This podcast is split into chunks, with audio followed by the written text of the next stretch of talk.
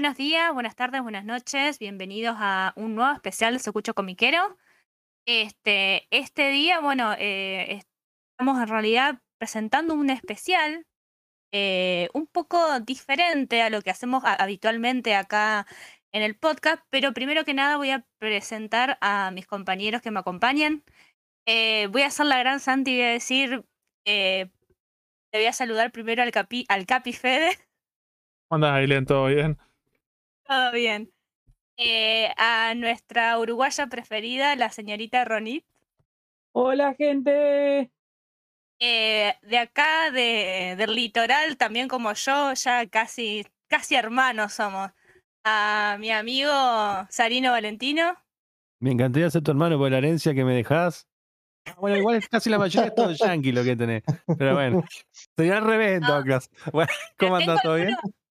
Todo bien. Tengo, mira, tengo los tomos, los tomos de la Rosa de Versace que te faltan. Mira, ah. tenés dos o tres más, más. Son como 14, boludo. No llega ni mierda. Tengo casi todo Holly y Tokyo Babylon. Si te interesa. Eh, yo tengo la ventana de Orfeo. No sé, vos fijate. podemos, quedarnos peleando hasta mañana. Y por último, quiero presentar a mi amigo porteño, no tan porteño en realidad, Querido amigo Sergio Manija Fernández, ¿cómo estás? ¿Cómo andás, Santi? Eh, digo Ailén, perdón. Ah. Eh, hablas tan parecido que me confundí, perdón. Sí, igual, la voz seguramente igual. Sí, sí, sí. sí. Bueno, hoy, como le decía, eh, antes vamos a empezar a hablar del especial. Es un poco distinto a lo que por lo general hablamos, porque tratamos de tocar varias temáticas, pero siempre tendemos más a hablar sobre más anime y ese tipo de cuestiones, eh, que nos gustan mucho también. Pero queríamos hacer algo distinto y bueno, este, con Fede, Ron y dos chicos en general, estuvimos pensando que estaría bueno hacer un podcast, o sea, un especial de Lock and Key, que todos seguramente lo conocerán porque está en la serie en Netflix. Ya creo que tiene una tercera temporada. Tres temporadas creo que tiene, ¿no? Anunciada la tercera temporada. La tercera y última. En agosto, perfecto. Sí, ah, confundiéndome con Stranger Things, ahí ya me la confusión.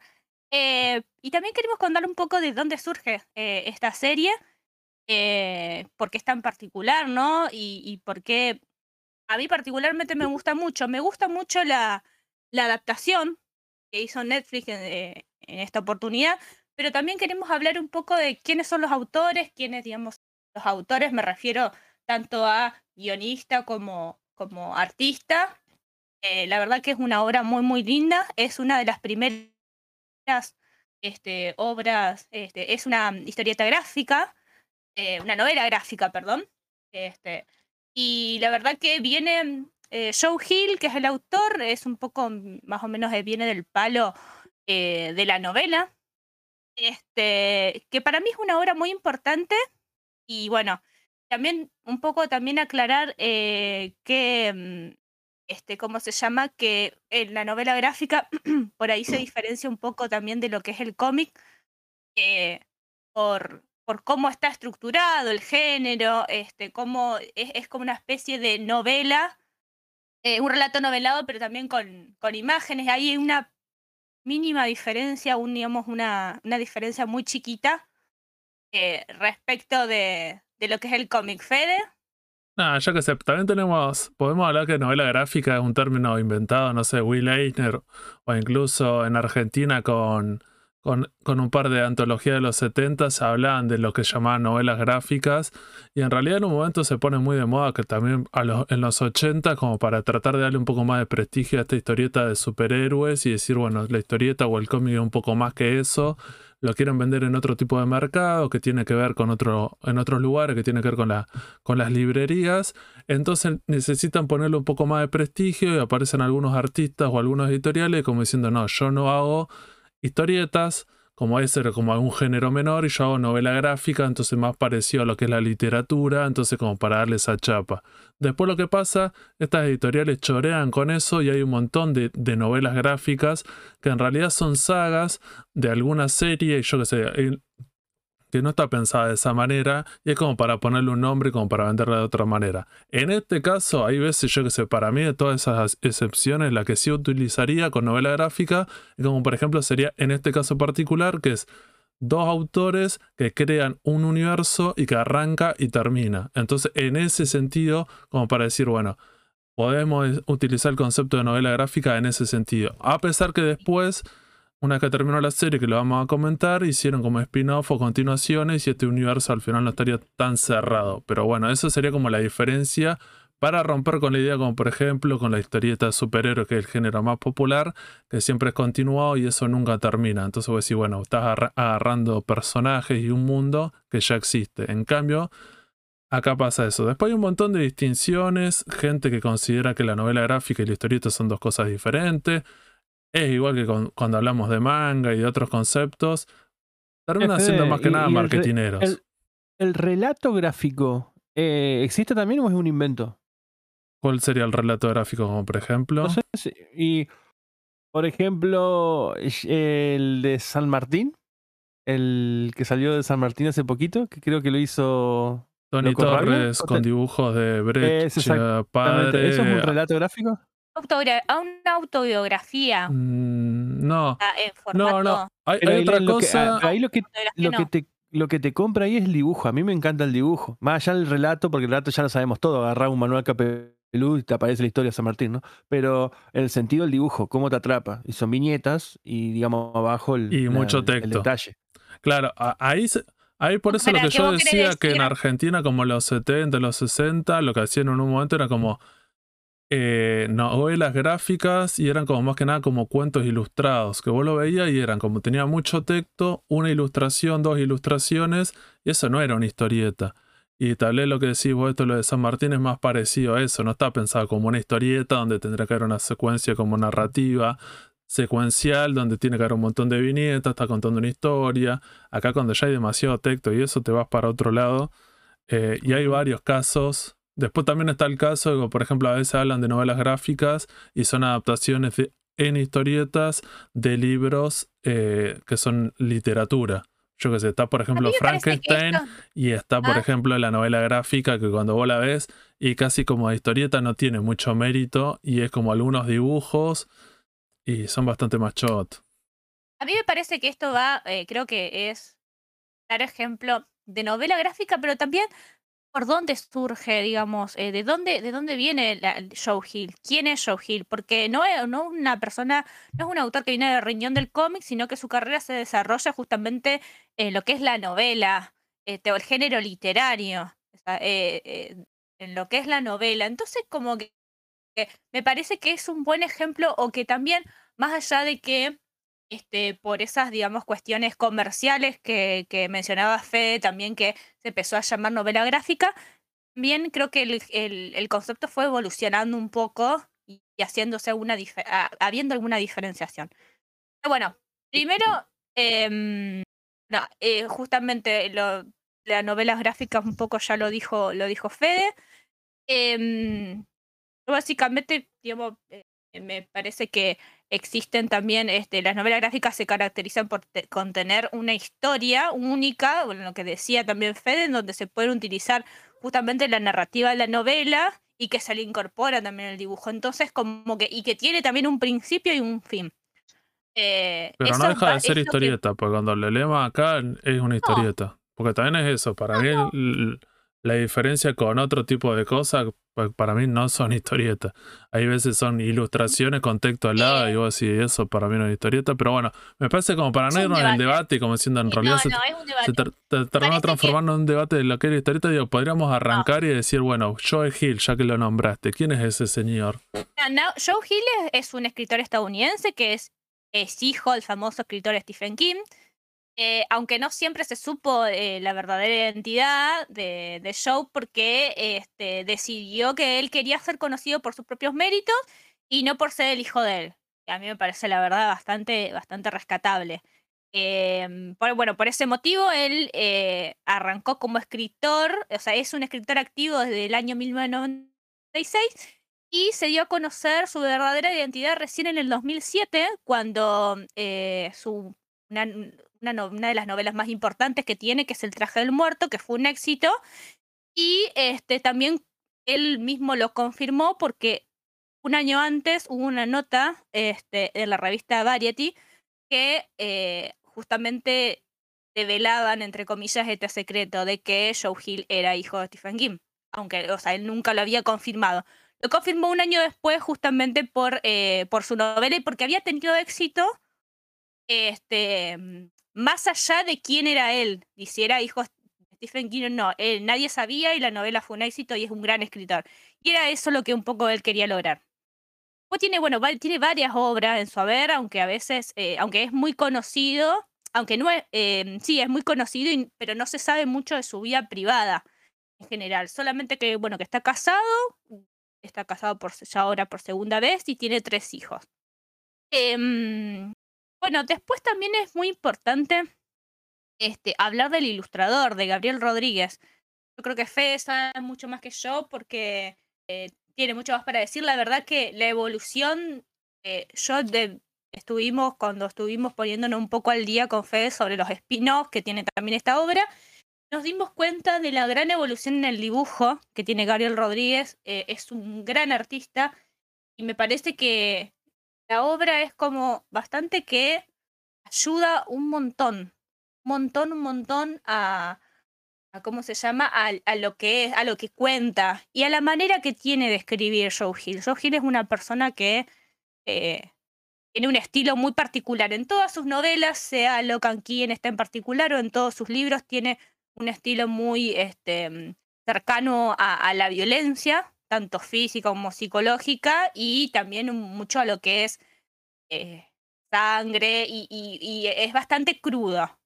Entonces creo Sí, que sí, sí, sí, digamos que es como el- es de ese género, digamos, los libros que tienen, por ejemplo Sí, otro que se llama Cuernos, sería como el género, sería terror.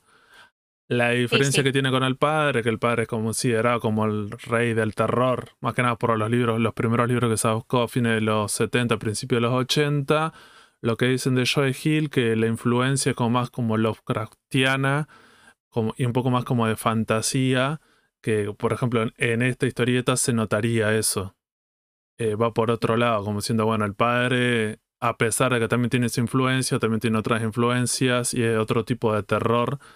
eh, me parece también eso es interesante. Como, entonces, así, cuando te metes en esta obra, como el escritor claramente está en el género del terror, entonces vos bueno, cuando empezás la historieta, ya cuando empecemos a hablar de eso, ya de entrada te va a marcar como diciendo, bueno, acá va a haber de terror, acá se va a morir gente, acá hay violencia, y vas más que nada a eso el tema de los monstruos y esas cosas. Sí, obvio. Eh, también un poco eh, queríamos hablar de, digamos, por qué nos interesaba también a nosotros como, como, como podcaster y por, digamos, nos interesaba a nosotros en realidad este, contarles un poco eh, por qué decidimos hacer un programa sobre Locan Key, que por lo general nosotros hablamos más de manga, de anime, también de cómics, pero poco menos, pero este, nos parece que recomendar esta obra, este, eh, que es una buena opción para arrancar a leer una historia con un principio y un fin, una novela gráfica, perdón, como quieran llamarle, tenga un principio y un fin, como estamos acostumbrados, como nuestros oyentes siempre están más acostumbrados a eh, lo que es el manga. Eso es súper importante, que no tenés que agarrar el run de fulanito o, o la saga de menganito como es en el cómic, que es un lío y a veces no se entiende y está bien porque la gente que arranca desde un principio con el cómic no entiende, con el sí, con el cómic, no entiende todo esto, que no, no, no entiende cómo viene esta movida. Y me parece que es súper importante, o sea, es, es una linda obra para, para arrancar. Este, mm, no hay que, bueno, como decía, no hay que estar pendiente de, de continuidades ni nada de eso. Los únicos que tienen son los spin-off pero, em, y, y esos crossover, pero empiezan y terminan, son bastante cerraditos. Em, y bueno, y bueno, justamente también para los lectores de manga es lo más parecido al, form- al formato que habitualmente leemos. Yo como también me incluyo como lectora de manga y que este tipo de obra también nos invita un poco a salir de nuestra zona de confort. Y nosotros que estamos tan acostumbrados a, leer manga bastante cuadradito y bastante si termina un tomo a otro y tiene tantos tomos así, entonces como que esto como que nos saca un poco de las historias que generalmente conocemos. Em, también es importante decir, bueno, como ya lo dije antes, pero mm, vale la pena repetirlo, tiene un contenido de violencia importante y que este, tiene que gustar ese tipo de, ese tipo, ese estilo, digamos, de, de, ese estilo narrativo para poder disfrutarla.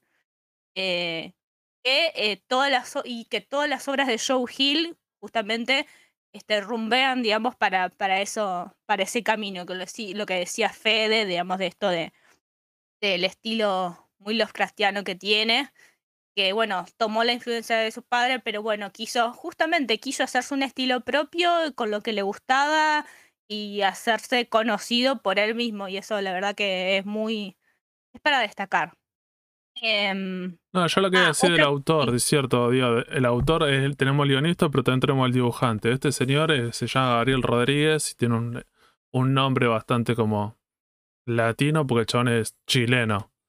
No hizo muchas cosas, me parece lo más importante que tiene es esto. Como decía Elena, hay como una evolución del dibujo. Al principio, en los primeros números, es un dibujo mucho más caricaturesco, tal vez que a, veces te hace un poco de ruido con el tema de lo del terror y la violencia que hay, entonces los personajes, cómo están caracterizados y eso. Pero también después em- empieza a haber como mucho más trabajo en el tema de los fondos.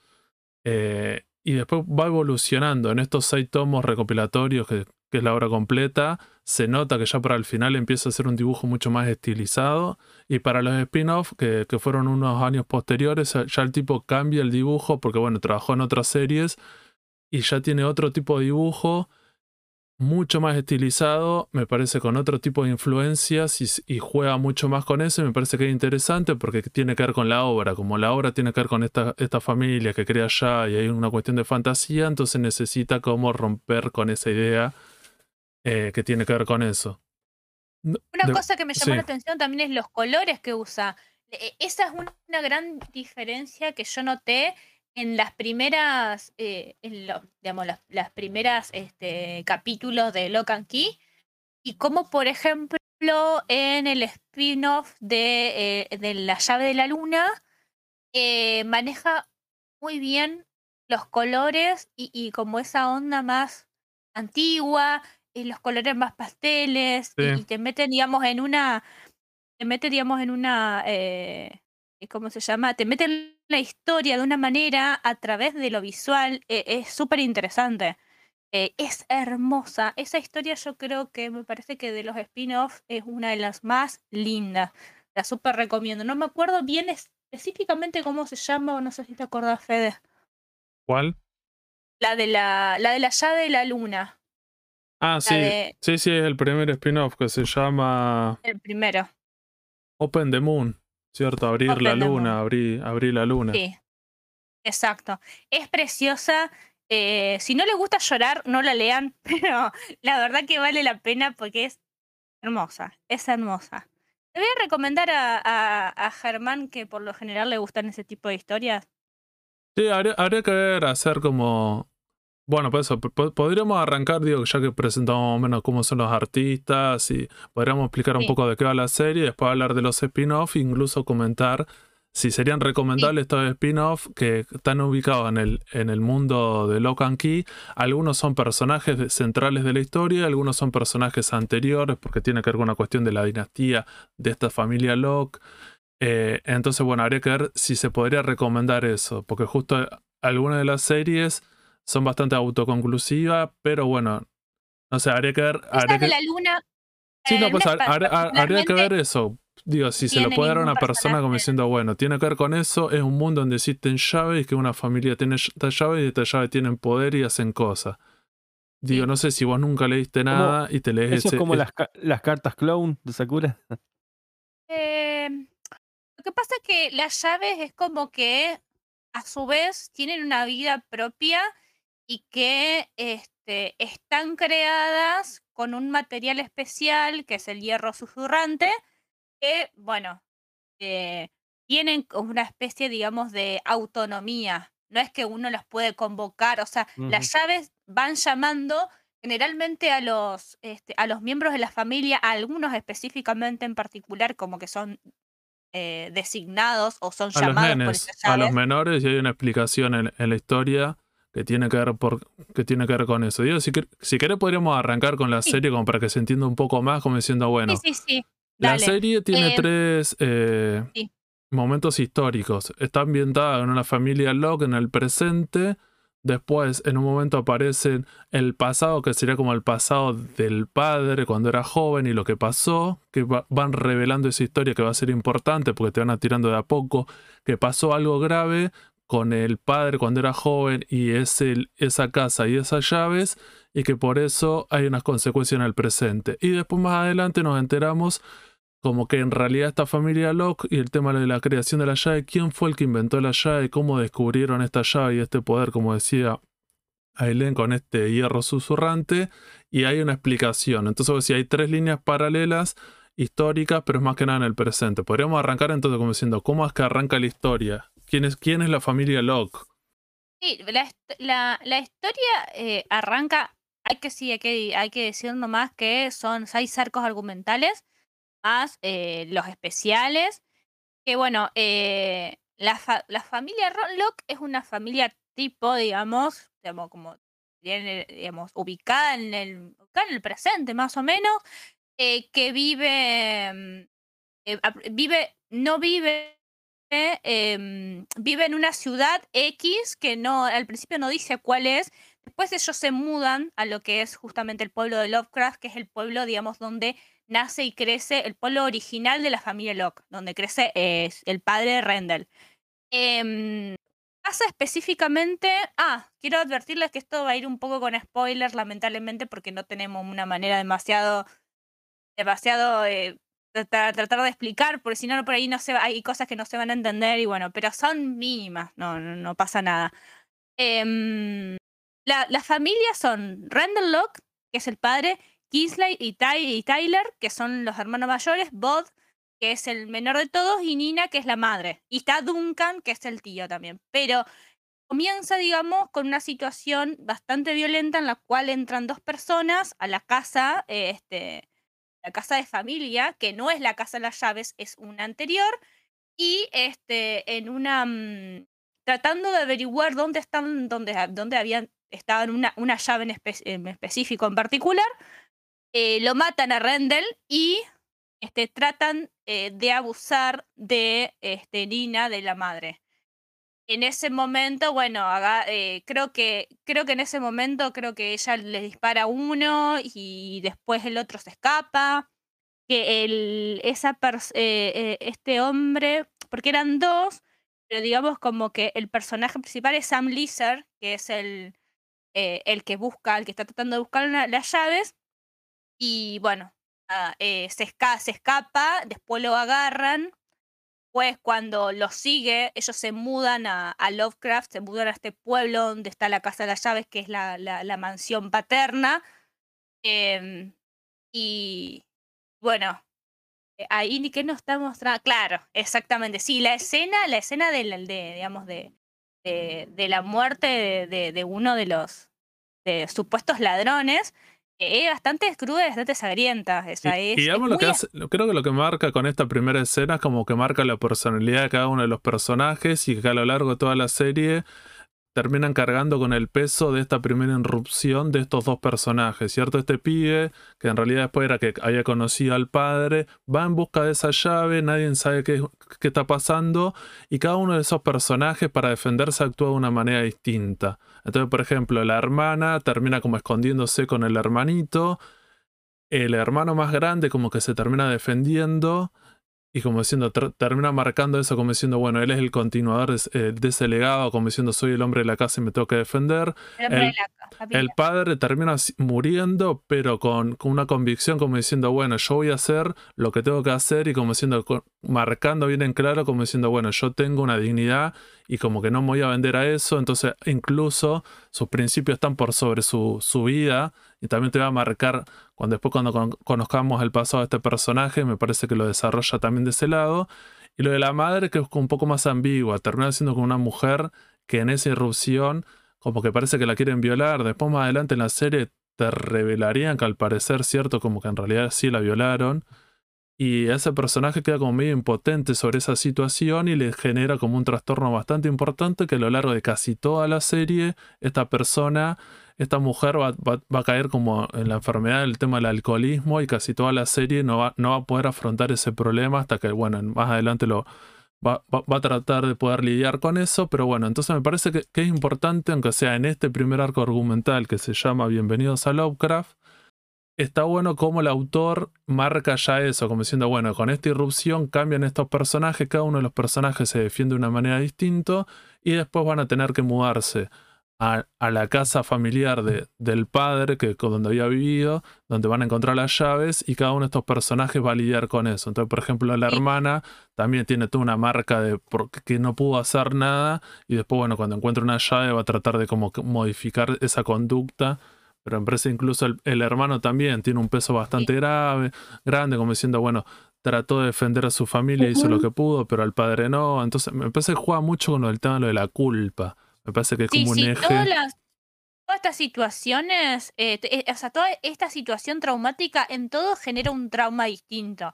O sea, la madre con el tema del alcoholismo, la hermana, la hermana Kingsley con el tema del miedo, Eh, eh, el, el hermano Tyler con el tema de la culpa. El único que está como más eh, abstraído justamente de todas estas situaciones porque es más chico y es Bode, que es el, el más naíz de todos y es el que está más abierto a justamente al... Se, se- digamos que también, pero su trauma, digamos, como que lo enmascara más en meterse en ese mundo fantástico de que va creando. Él ya lo tenía a través de sus dibujos, pero bueno, él como que canaliza, él que canaliza de la manera un poquito, se puede decir, un poco más sana, entre comillas, a través de sus dibujos, este, cómo puede, digamos, afrontar la situación de la pérdida del padre, que fue muy Como- difícil para todos. Sí, como que sería el más maduro, el que lo, lo toma, lo afrontaría de manera más madura, entre comillas, porque fue el que lo afrontó de una. Bueno, vi la serie, esto Sí. fue lo que le reflejaba en la serie. Sí, sí, sí, hay, una mezcla de no sabes si en realidad es porque es un nene y como que todavía no puede comprender eso, no está tan apegado al padre, pero me parece durante la serie termina pasando que, bueno, es justo lo que habíamos adelantado hace un rato, lo del tema que aparece en las llaves. Una vez que, una, o sea, en esta primera escena, esta es la irrupción de eso, eh, uno de estos dos delincuentes termina siendo asesinado por la madre que le pega un hachazo, que es bastante violento. Después te pide, bueno, terminan como a los tiros y eso, también inclu- incluso quiere violar a la hermana como que tiene como una intención bastante como complicada esta persona, después vamos a enterarnos que tiene un montón de problemas este pibe y por eso llega a hacer eso y como que en realidad hay alguien que le había dicho que tenía que hacer eso y como que le habían prometido algo. Eh, ya, ya la segunda parte es esta, esta familia mudándose de manera no muy convencida a Lovecraft y a esta mansión. Y cuando llegan ahí Ahí también... recordé, ahí recordé, ellos vivían en San Francisco, me parece. En Sí, en la el- historieta cuando arranca dice Valle Mendocino. Y están en una casa Eh. bastante como de campo, ponele. Claro, pero era como medio a las afueras. Era, era en esa zona. Em, y después, por bueno, ellos, después del funeral de- del padre, ellos se mudan todos, se mudan a Lovecraft. Y bueno, este, justamente ahí es cuando este, lo que cuenta Fede, Sam Blizzard, vuelve a atacar en la, eh, digamos, de- estos, dos, eh, estos dos personajes, el cual tienen este altercado al principio de la historia, el sobreviviente que es Sam Blizzard y el que al que le prometen algo respecto de si consigue la llave que, que esta, e- este, este personaje em, vuelve a atacarlos este, ya en la mansión, en, en la mansión, en la casa de las llaves. Bueno, fue ahí cuando también, ahí se produce también este, este, una serie de hechos violentos y bueno, que ahí, ahí ya resulta este, que lo, lo mm, ya termina, creo que termina muriendo. Y ahí aparecen las llaves, creo que podríamos contar eso. Una vez que. O sea, una, una vez que pasa esta, esta segunda. Esta segunda irrupción. Que también, también genera una vez más con la tema de eso, como diciendo, bueno, le pasaron este, este hecho de inseguridad bastante grave cuando se mudan, y otra vez aparece este personaje, entonces después durante toda la serie, otra de las cosas que aparece es el tema de la inseguridad. Como diciendo esa inseguridad de la propiedad privada, de que no está seguro y todas esas cuestiones, y le genera como un montón de fantasmas, como diciendo, bueno, nunca vamos a estar seguros, a pesar que el padre había dicho que si volvían a ese lugar iban a estar seguros, que al principio no entienden por qué, creyendo que solamente porque es una casa y porque es la, la infancia de esta persona, hasta que se dan cuenta, ya en este primer arco argumental, que Bode empieza a encontrar llaves que después vamos a entender por qué la encuentra él y no el resto de la familia que tiene que ver con una, como una ley, porque tienen, estas llaves tienen leyes, y una de las leyes tiene que ver con eso, que tiene que ver con la magia, y que la magia solamente la, la creen eh, gente cuando son chicos. Y una vez cuando vos cumplís 18, 20 años y ya te convertís en adulto, deja de creer en la magia, quiere decir que ya dejas de ver la magia y dejas de ver estas llaves. Y esta cosa, supuestamente esta ley sería como un mecanismo de defensa para que ninguna persona adulta, que ya supuestamente tendría como ideas negativas o, que utilizar estas llaves para beneficio propio, pase eso. Entonces supuestamente estas llaves estarían pensadas para que lo usen nenes y como sea casi como un juego, como para decir, bueno, hagamos algún juego algo para divertirnos, pero no para, para terminar corrompiendo el alma de estas personas. Que después más adelante creo que plantean eso, sí, pero también es interesante. Entonces me parece que en este primer arco argumental podríamos decir qué llaves aparecen y qué características tienen. ¿Te acordás cuál era la primera llave? Eh, la primera llave creo que era la llave fantasma. Parece que es la que aparece. No estoy sí, vos encuentras la llave. La llave del espíritu. La llave del espíritu. Sí, una, y una de las características que tienen estas llaves es que, la encuentran eh, esparcida a lo largo de toda la casa y estas llaves abren alguna puerta. Boda empieza a agarrar esta llave y empieza a probar con un montón de cerraduras hasta que encuentra una puerta que da fuera de la casa y no entiende qué pasa. Abre esa puerta y una vez que la cruza, ahí lo que pasa es que su cuerpo muere y termina en el suelo tirado y queda el espíritu, el fantasma. Y al principio como eh. que no entiende, creo.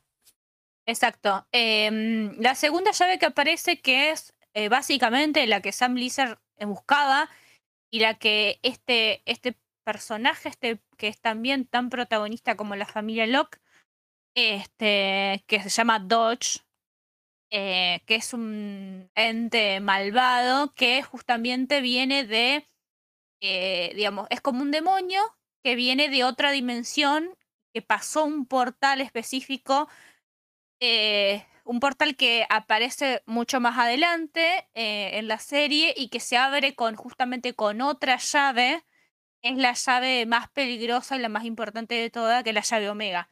la llave que estaba buscando Dodge es bueno, si, si vieron la serie, si vieron la serie de Netflix en la primera temporada, que es la que toma bastantes conceptos o toma bastantes ideas de, de justamente de, de, lo que es la primera parte de, la novela gráfica, eh, es la llave del eco.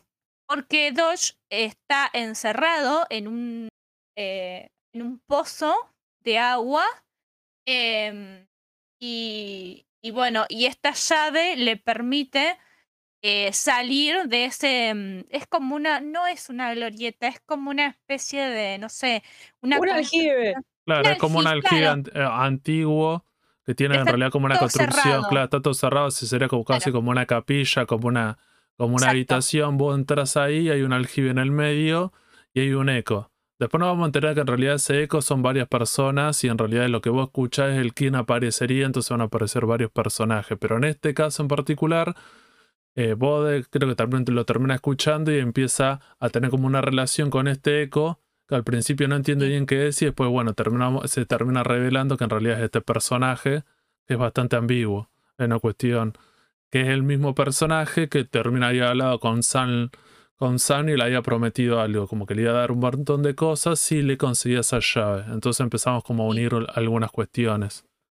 Sí, porque eh, Sam, justamente como decía Fede, es una, una persona bastante, digamos, eh, marginada socialmente, con un montón de problemas en la casa, y justamente eh, él tiene una relación, sea, Randall Locke, el padre, era consejero en una escuela, y justamente lo estaba ayudando a Sam Lizard a salir un poco de lo que es este, la, propia violencia que vivía en su casa y, tratar de integrarlo más y tratar también de, este, de que tenga una vida mejor o ayudarlo a que tenga una vida mejor a través de la escuela o a través de algún trabajo. Entonces era como su consejero y también hasta su amigo. Esa relación fue la que utilizó Doge para llenarle la cabeza a Sam Blizzard y que atacara a Renderlock para conseguir la llave del eco y liberarse. Eso es básicamente lo, lo que pasó. No estando Sam Blizzard, eh, aparece en escena cuando se mudan los Locke a, a, la casa de las llaves, aparece Bode. Como Bode puede escuchar la, la puede escucharle el llamado de las llaves, se da cuenta eh, Doge y bueno, de alguna manera lo atrae o lo empieza a llamar para utilizarlo de la manera en que había utilizado justamente en su momento que quiso utilizar a Sam Lizard y no pudo. Sí, y, digamos que se termina transformando como en el malo de la serie y a lo largo de toda la, de la serie este personaje va a hacer como diferentes cosas para tratar de conseguir esta llave y después vamos a entender por qué quiere esta llave y quién es este personaje, pero eso es lo que van a desarrollar como como adelante, como mucho más adelante. Me parece como para cerrar este arco argumental, eh, termina este Doge eh, volviendo, como con, teniendo cuerpo, deja de ser un eco. Eh, incluso consigue una llave que tiene que ver con lo de los, creo que le dicen lo de los sexos. Entonces, en un momento al principio era como una mujer, como un demonio, que es es con la que habla con, con Sam, que hay una cuestión como sexual, como todo un montón de cosas que este personaje lo va a utilizar a lo largo de la serie, con un montón de otros personajes masculinos, pero termina cambiando y se termina transformando en Doge, que es como un varón. Y este personaje, creo que cuando termina el arco argumental, termina viviendo con su... Él dice que sería como su tía. Y es otro personaje que, va a ser bastante relevante en la historia. ¿Te acuerdas cómo se llama? Zach Wells. Eh, Zach Wells, eh, que es, en realidad es Doge, pero mm, que dice que eh, su tía en realidad es que es este, Ellie Whedon, que es la madre de Rufus. Si lo ubican la serie van a saber quién es. El nenito. una pequeña. el nenito con problemas.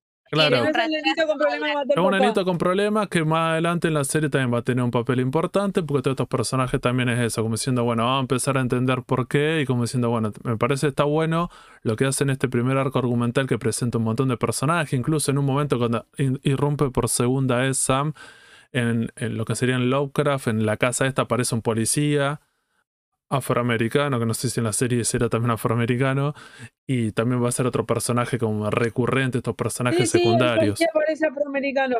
Sí. Eso lo respetaron. Y em, una de las eh, ah, ya arrancando a meternos un poco más eh, en lo que son, es que en, en, lo que es la serie de Netflix y también tomando esas cosas de las similitudes y las diferencias, eh, lo que podemos decir es también que de un comienzo eh, se marca, hay, hay diferencias justamente entre la novela gráfica eh, respecto al origen, al origen de la tragedia, eh, respecto a Randall Locke y en el contexto en que sucede, lo de Sam Leeser, hay, hay, una, hay una variación, digamos, no lo, no lo muestran de la manera que lo muestran en la novela gráfica. También un poco, por lo que vamos a desarrollar más adelante, y es una buena adaptación o no. Pero eso lo quiero decir un poco más adelante porque va a haber un pequeño debate, creo, al respecto. Sí, sí, lo podríamos dejar eh, como al final con lo del tema de la adaptación. Creo que, creo que en, líneas generales, de los seis arcos argumentales que están recopilados en seis tomos, esto sería como más o menos en el primero como daría toda esta información. Después no sé si da para seguir desarrollando toda la historia, vamos a hacer algunos comentarios, pero me parece como para decir, bueno, si te interesa leerla. ¿La serie, ¿La serie de Netflix la, separaron también en arco argumentales o, o va de otra forma? O sea, de corrido. No, otra forma. Otra forma ah, porque al parecer serían solamente tres temporadas y estos serían como seis arcos argumentales, entonces en la primera temporada hasta dónde ah. llegaría. Vos que la viste, Ailén. Eh, la primera temporada. O si Ronnie, ¿te acordás? La primera temporada es cuando agarra la. perdón que voy a decir 30.000, 35.000 spoilers, pero es cuando detienen lo de la llave Omega. Sí. Descubren que Doge eh, tiene varias apariencias y. y mandan al portal a Ellie. Exacto, claro. Ah. Entonces ya son varios arcos argumentales. Y aparte creo que también el que hace la serie de Netflix está supervisada por la gente que hace el cómic, entonces por eso es que tipo, si bien tiene sus variaciones, son más bien yo creo que mínimas, por lo que vienen contando es muy parecido. Sí, y ah, por ejemplo, una, a mí lo que me parece lo más importante, digamos, en la, diferenciación es que estos tres, eh, digamos, estos tres momentos temporales, el pasado el y el presente, y digamos, eh, que de lo que hablaba lo que hablaba Fe de estos tres tiempos temporales, acá es como que se mezcla. Por ejemplo, el, en, el pasado, cuando hablan del Rendal y el, grupo de teatro y, y, y la primera aparición de Dosh, me parece, se llamaba Lucas Caravaggio, esa, digamos, ese grupo de teatro lo adaptaron, digamos, a, a lo que es el grupo de em, películas independientes de, em, 15, eh, O sea, es distinto, lo utilizan de manera diferente a eso. O sea, es como que no relatan, no, no van, no van a este grupo, no hacen, eh, no dan este, importancia al grupo de Randall, no, no cuentan nada de esto. Es más, eh, Ellie Whedon, que es una de las mejores amigas, después aparece, después aparece en la, temporada más adelante, creo que en la última, la, la segunda, em, es una de las mejores amigas del padre y en realidad nunca desarrollan eh, esta relación amorosa que tuvo con Dosh siendo Lucas Caravaggio. Toda esa trama no la, desarrollan, no la desarrollan, la desarrollan poco. Lo mencionan. Sí mencionan, que tenían una relación porque incluso le dijo como que se amaban y como que había ahí una, o sea, te lo decían en la serie, pero como que saltaban todo el desarrollo. Claro, no cuentan, digamos, que estuvieron de novios, todo lo que pasó, todo lo del grupo de teatro, eso no cuentan nada desarrollan esta cosa del grupo de teatro, del grupo de, perdón, de teatro, de cine independiente de Kingsley y eh, incorporan a personajes nuevos. Para mí son personajes nuevos, creo que, no están en, el, en la novela gráfica, que es Scott. Scott no está en la novela gráfica. Em, ¿Y qué más? Bueno, el nombre de Gabe, Gabe que es Dosh en la serie, no, lo cambian a Gabe a Zach Wills, digamos. Cambian el nombre. No utilizan el nombre de Zach Wills, utilizan el nombre de Gabe. Eh, que sería el. ah, esta, relación que tiene Kinsey con Gabe eh, es con, digamos, con Zach Wills en el coso. Esto sí, se respeta, se respeta bastante. Es un triángulo amoroso, más bien, el de Scott, Gabe y Kinsey. Como que hay un triángulo ahí, porque ya hay, Incluso dice, estoy enamorada de los dos, no sé con cuál quedarme. Y el otro dijo, perfecto. Esto no, esto no, no es así eh, eh, en, en, la novela gráfica que yo recuerde. Em, solamente ella sale con Zack y como que tiene ojos para Zack y hay, hay un personaje como que medio este, gusta de, de Kinsey, pero como que ella es amigo de ella y no le da mucha bola. No hay no existe ese triángulo amoroso que pasa en la serie. O sea, hay cosas que se van modificando y que yo creo que tienen una razón de ser para que se modifiquen. Pero no sé, Fede, ¿vos querías decir algo? No, no, yo creo que tiene que haber una, hay que condensarlo. Si solamente van a ser tres temporadas, me parece que es mucho más largo. Me parece que entonces, por ejemplo, toda esta historia que es como la del padre con todos los amigos, pues si hay todo un desarrollo de los amigos, incluso te van tirando cada tanto como información sobre qué pasó, que tiene que ver con esos amigos, esa obra de teatro, esas llaves, cómo la estaban utilizando y después lo que terminó pasando, que es como la cueva de los abogados y como en el final, creo que en el tomo 5 hay como una realidad, agarran como...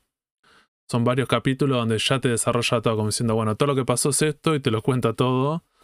Igual si ahí entendés un montón de cosas de, de, relaciones que tienen que ver con eso.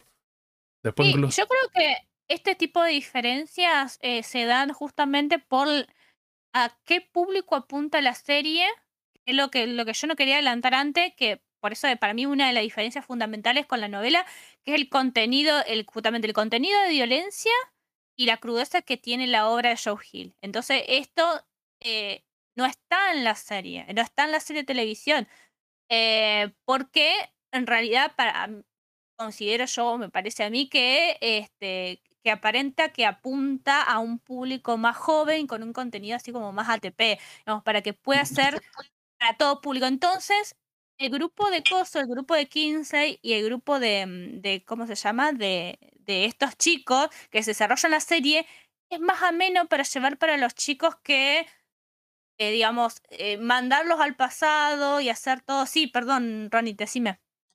No, para mí otro motivo es también por el público objetivo. Si lo haces más 18, con todo lo que estabas contando, tipo, tenés que hacer mínimo más 18. Sí, y obvio. mayor de 18 ya te empieza a reducir la gente. Por eso es que también medio que hay cosas que las van borrando porque no pueden. Y- y- Sí, no, ni hablar. sí, sí. Digamos que la- la- lo que tiene la novela gráfica tiene como do- una cosa a favor que por un lado tiene un montón de escenas como de violencia bastante gráfica, que hay gente que la descuartizan y eso y te lo muestran, como si eso lo sacás y listo. Y después, por ejemplo, escenas de desnudez o de sexo hay cero. Entonces también tenemos, e- eso sería como más fácil de adaptar para un público más joven, porque en la serie tiene esa característica. Que, bueno, eso ya tiene que ver con los yankees, ¿cierto? Hay un montón de, de violencia por un lado, pero después la cuestión de, del sexo hay cero. Que, que, que te hace ruido si bueno sos yankee, los yankees están como más acostumbrados, que bueno, ya le hemos hablado a qué se debe eso. Sí, a mí una de las cosas que me parece que también lo único que yo puedo por ahí llegar a criticar un poco es que siendo justamente una obra de Joe Hill, que este, este recorte que hacen eh, quita mucho de, la esencia del propio autor, digamos, porque si, bueno, este, si apuntamos a compararla con otras obras de- del mismo autor, ahí nos damos cuenta que la violencia y en todas sus formas, la psicológica, eh, la puesta de sangre, el sexo, todo, lo, todo eso es un elemento constante en el trabajo. O sea, ahí citabas antes cuernos y este, esa obra, ese libro en particular, también hizo una adaptación Netflix que fue horrible. Fue, no tenía nada que, no tiene nada que ver con el libro. El libro tiene una carga emocional, m- es muy densa, muy pesado y que vos, cosas que lees y no, no, no puedes creer. Hay cosas de sí, no. Eh, eh, en cambio, en, la película, la película muy mala, pero hay que decir que, por ejemplo, este lo que es en, hier- en, en La Hierba Alta, que fue una peli- o sea, es un libro que está escrito tanto por Joe Hill en colaboración justamente con Stephen King. Se hizo una adaptación en Netflix y eh, está muy, muy bien. La película está muy bien, bastante lograda. Esa sí la vi y me gustó. Y Eh, mucho. bueno, esa, esa película es, está basada en una obra de un, libro de Joe Hill que escribió justamente con Stephen King con su padre. E- es, ese es más o menos, obviamente le mete terror, le meten componentes justamente de Stephen King, pero es más, fiel, digamos, a lo que es la esencia de Joe Hill. Eh, bueno, después lo que es, por ejemplo, lo que es Cuernos es... eh, tiene un contenido muy adulto y, y también una de cae las un poco al final el libro. No, no llegué al final, lo estoy, estoy en proceso Ah. todavía. Bueno, Pero yo lo leí, yo lo leí hace un par de años en librerías de saldo estaba el libro en una edición española bastante cheta con sobrecubierta y todo lo que sea y estaba bastante barato, lo compré en ese momento y este, arranca bastante bien, interesante la premisa y eso, lo del tema de este personaje que le aparecen estos cuernos, es como casi sería como el diablo y el tipo tiene como unos poderes y ah, lo utilizaría como a su beneficio. Pero después, bueno, me pasó eso con esa historia, como que al final es como que se cae un poco. Como que empieza a desarrollar un montón de cosas y después al final como que se desluce bastante. Pues Sí, eh, me, según lo que me contaron, como que queda media abierto, que no termina, no, no le da un cierre. Sí, en un momento es como que eh, empieza con una premisa súper interesante y no lo, para mí no lo sostiene. Una lástima. A mí, eh, yo hasta lo que leí, me pareció, a mí me pareció mucho más crudo. O sea, el tema de los cuernos y que tenga poderes, me pareció que quedó como, que como que queda en un segundo plano respecto, digamos, a la interacción que tiene con la gente. Obviamente, a través de esos poderes, pero la interacción, o sea, es muy cruel, muy... eh, eh, es bastante heavy. Pero bueno, habrá que, sí, eh, hab- habrá que, yo lo tengo que terminar todavía. Es un libro bastante largo. Por ahí es. eh, a, veces si uno está leyendo otras cosas, medio que se hace cuesta arriba, pero bueno. Bueno, pasando a hablar un poco de los, cross, los crossovers y los spin-offs. Eh, Fede estaba, estaba mucho más adelantado que yo. Yo leí algunos nomás. No, antes de eso quería comentar lo del tema de en la serie que tiene que ver con los crossover y los spin-off, eh, lo del tema lo del dibujante, como utiliza un par de citas a otras obras o a otros autores con los estilos. Y me parece que es bastante interesante lo que hace que en el dibujo, que más vale que en la adaptación en Netflix, son, me imagino que se ha haber perdido, que no hay. No sé si lo podrían haber hecho con onda, hacer algunos capítulos que tengan referencia a alguna película, a alguna serie, pero es lo más parecido que podrías hacer. Pero si no, es como que no lo puedes hacer. Acá lo que hace el dibujante toma bastante referencia. En un momento, por ejemplo, aparece una llave que es como la llave titán, creo que es como la llave gigante. Y cuando aparece la hermana utilizando esa llave, eh, los paneles, en realidad las viñetas, empiezan a ser cada vez más grandes y es, el chabón se hace como un gigante. Y en todo ese capítulo, cuando vos le lees ese issue, eh, son todas viñetas a página completa. Y que me hizo acordar bastante a, a, la muerte de Superman. Que bueno, la muerte de Superman en esa historieta de los 90 cuando empieza la pelea son viñetas que cada vez se van haciendo más grandes hasta que la pelea final termina siendo viñeta eh, dibujada a página completa y no se me hizo acordar eso.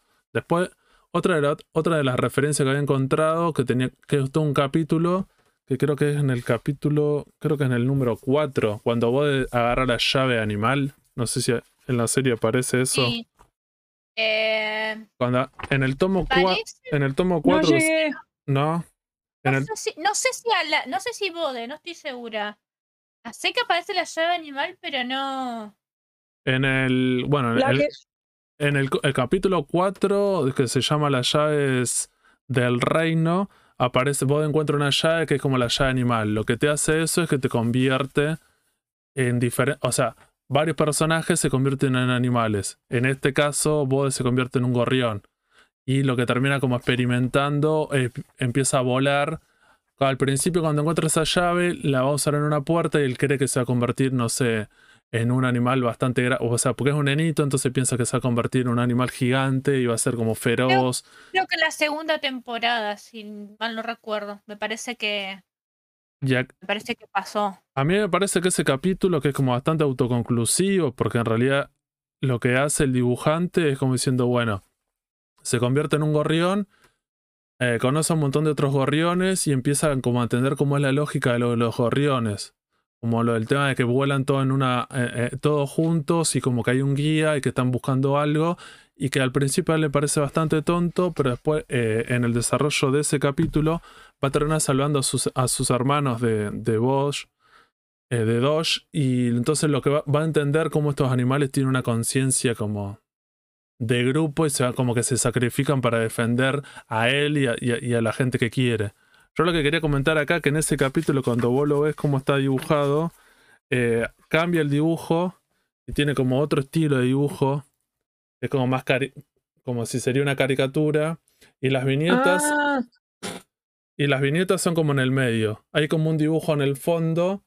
Y todas las viñetas quedan como una sola viñeta, hacen como una columna en el medio y el dibujo es distinto. Y después sí, bueno, y a mí me hacía acordar mucho a. ¿Pero tendrá un propósito eso, Fede? Sí, sí, porque al final lo dice. Que está dedicado a Bill Watterson, que el dibujante y el creador de una serie de los 90 y fines de los 80 que se llama Calvin and Hobbes, que es un nenito y un tigre de peluche. Sí, lo conozco, lo conozco. Y lo loco es eso, que cuando vos lees todo ese capítulo, está como cambia totalmente su estilo de dibujo y hace como esas viñetas así. Y voy a decir, bueno, y a mí me sonaba demasiado así. Cuando termina el capítulo es como dice, bueno, dedicado a y es como un homenaje. Voy a decir, claramente tiene que ver con eso. Y me parece que, aparte de, ese homenaje que está bastante bueno, después voy a decir en los spin-off, el dibujante va a utilizar otros, tipos otros estilos de dibujos que también va a ser homenajes. Y me parece que otra de las cosas que tiene en ese capítulo en particular, que aparece también la cuestión emotiva aparece mucha violencia porque, bueno, Doge se transforma como en un lobo y empieza a asesinar gente y es descuartizamiento y lo que sea, pero estos pajaritos como que se sacrifican por un amigo y me parece que después más adelante en la serie vuelve a estar esta idea, como una cuestión como emotiva. Me parece que bueno es eso de que, de, que el, de que el autor se puede dar el lujo de hacer homenaje. ¿eh? No cualquiera hace eso. No cualquiera. Y es un capítulo entero, o sea, es como todo un issue que como el chabón agarra, cambia el dibujo y hace eso. Después los spin-off, que bueno, justo lo que quería decir Aileen, que son varios. Una vez que terminó la serie, los dibujantes dijeron, bueno, hasta acá termina, que termina con la llave de Omega, bueno, lo que termina pasando. De, develamos toda la historia, como diciendo, bueno, ¿qué pasó en el pasado? se resuelve lo que pasó con esos personajes cuando el padre era más joven, por qué terminó pasando algo, un hecho bastante trágico, y después revelan también lo de la familia de generaciones anteriores, los que encontraron las llaves originales, los que crearon esa llave original, cómo es que empieza todo ese mundo. Eh, pero una vez que. Y cierra bastante bien. Y termina la historia, que bueno, es como. Con terrible spoiler, no lo vamos a comentar, pero bueno, como que cerraría de una manera como diciendo, bueno, ya no podríamos. La historia como que no podría continuar para adelante, porque bueno, estos personajes no murieron, pero bueno, como que terminan como superando eso. Y recuerden con lo de las, las llaves, estos personajes, la- uno, por ejemplo, el hermano más grande ya está por terminar el secundario, el otro, la otra hermana también un poco más grande, y una vez que te, te convertís en adulto, dejas de creer en la llave y la magia de- desaparece. Entonces cierra bastante bien la serie en ese sentido. Cuando termina la serie, para mí el, el cierre es bastante interesante y buen final. Pero al final, una- un par de años después, lo que hicieron el- los artistas volvieron a hacer las continuaciones. Que no sé qué te pareció, Ailendio, cuando las leíste, digo, si están buenas o solamente les hicieron para chorear. ¿Un anexo? No, no sé. Hicieron, Eh, hicieron dos cosas. Podríamos decir como las podríamos dividir. Eh, o sea, La serie, en la serie hay un, eh, un tema con eso, justamente porque era un problema para, seguramente habrá sido un problema para la showrunner y lo habrán conversado este, con, con, no sé, con Joe Hill o con, o con los autores que estaban supervi- de la- los guionistas estaban eh, supervisando eh, la serie. Eh, hay, hay toda una, en la segunda temporada hay toda una trama eh, respecto a eh, justamente esta cuestión del olvido eh, que se desarrolla un poco con este con la novia de, de Tyler.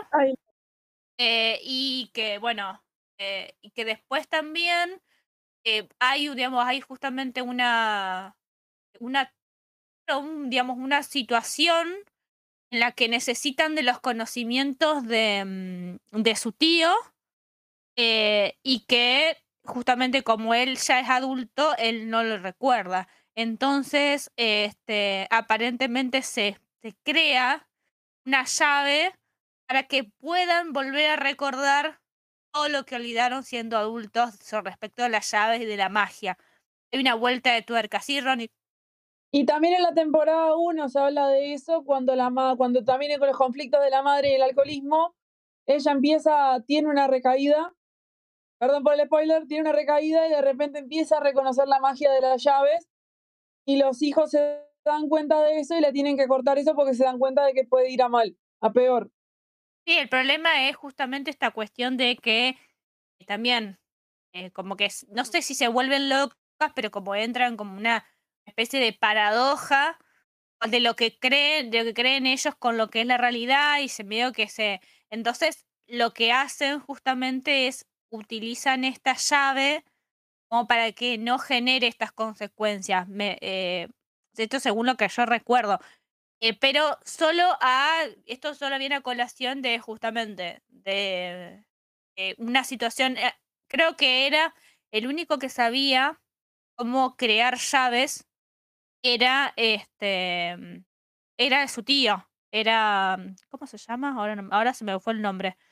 Em, Duncan. Duncan. Duncan. Duncan.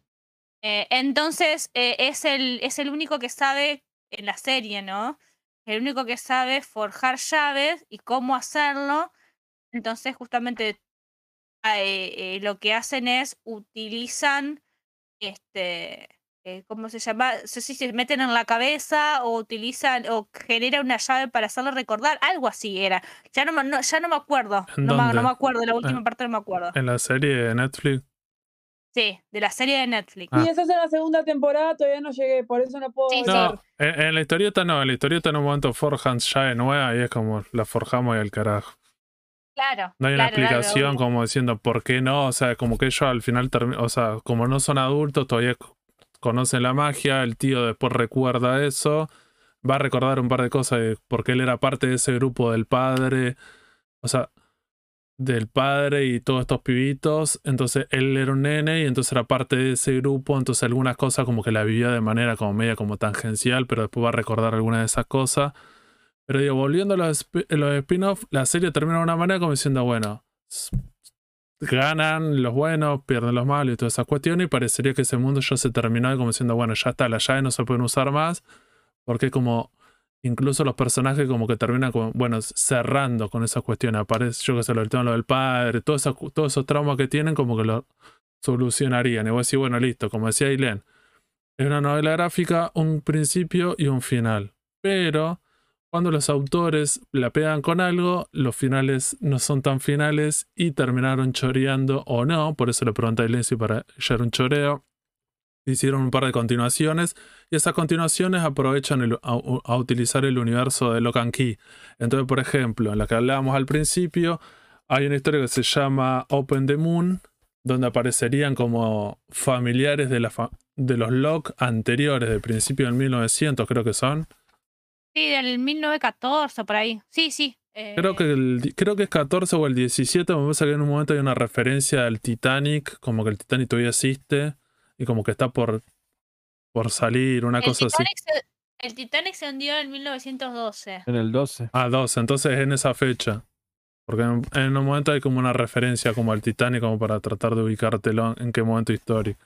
Y es como, el- Sí, es como una historia de un, del padre que tiene varios hijos y uno de esos hijos tiene una enfermedad y aparece la llave que habíamos nombrado al principio, la del cuartito, la que te ponen como en un placar y de esa manera te curan o te o arreglan algo. Hay una, restaura. claro, te restaura. Bueno, pero este, este pibi- este nene tiene un, un montón de ataques que aparecerían como de epilepsia y del corazón y lo que al eh, después en un momento revelan de que el padre como que todos los días lo, lo- lo mete en ese, en ese armario para repararlo. Y como que el nene lo- no lo puede reparar y como que sigue con los ataques cada vez más, cada vez más, más seguido. Entonces lo que termina haciendo este padre, crea una llave y, es como bastante como fantasiosa, me parece, historia que tiene que ver con la la luna. No sé si da para contar mucho de la historia, pero es bastante interesante como el, el planteo y como que no sería una historia de terror, sino como más de fantasía. Es utilizar una llave como para ayudar a este nene para que, para que no muera o algo, pero es bastante trágico.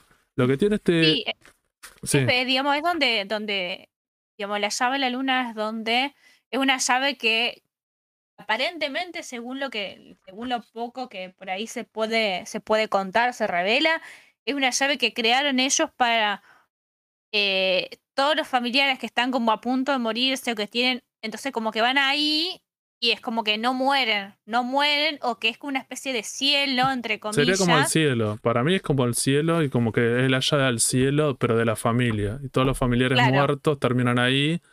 como un eh, panteón privado. Sí. Es, medio compleja y también tiene un dibujo. Hermoso el dibujo. Que el dibujo, hermoso. si vos, lo- o sea, si vos lo ves, está súper detallado y también te hace acordar a otra serie. Puedo decir, a mí me hacía acordar mucho a Little Nemo in Sumberland, que es como una historieta muy antigua, que después hicieron como una remake, que el que, el que hizo la remake fue justo Gabriel Rodríguez. Entonces, por eso que el tipo hace ese dibujo eh, de- en ese estilo. Y al final termina y es como un homenaje también a Ray Bradbury, incluso en el tomo recopilatorio hace como, hay un prólogo y hablan sobre eso, como diciendo, bueno, me parece que es como un homenaje a este tipo de historia de ciencia ficción, donde por lo general se apela bastante a lo emotivo, y claramente le- en esta historieta va por ese lado. Sí. Después Eh. hicieron otra continuación que se llama Greenhouse. No sé si la querés contar la- o la leíste. Sí, la de. ¿Es la de, la de uno de los hijos que quiere ir a la guerra? ¿Es esa? Yo no, No. me acuerdo los nombres bien. No, Greenhouse es la es otra es de la familia Locke. En, en esta primera historia de 1912, el padre tiene tres nenes. Uno de los nenes está enfermo y después hay una, y después hay una nenita rubia. Y en esta continuación es como está ambientada como los 50. Y esta mujer, o sea, están las dos, están las dos hijas, que ya tienen como 20 años. Y sería como. Entonces estaría ambientado como los 50, una cosa así. Que también el dibujo es como re diferente. Y es todo un homenaje como al, a las historietas de terror de, de, ese de los 50, como que son súper violentas y hay sexo y violencia y todo lo que sea, que es un grupo de ladrones que terminan en, en esta quinta en el, de Lovecraft y quieren como a esta familia las quieren como amordazar, incluso los quieren violar, los quieren asesinar y todas esas cuestiones. Y en este capítulo en particular me parece que es interesante porque esta familia utiliza, conoce lla- son adultos, conocen las llaves y las utilizan la llave como para salvarse. Entonces aparecen Ese me varias. parece que, ¿No ese lo me parece que no lo.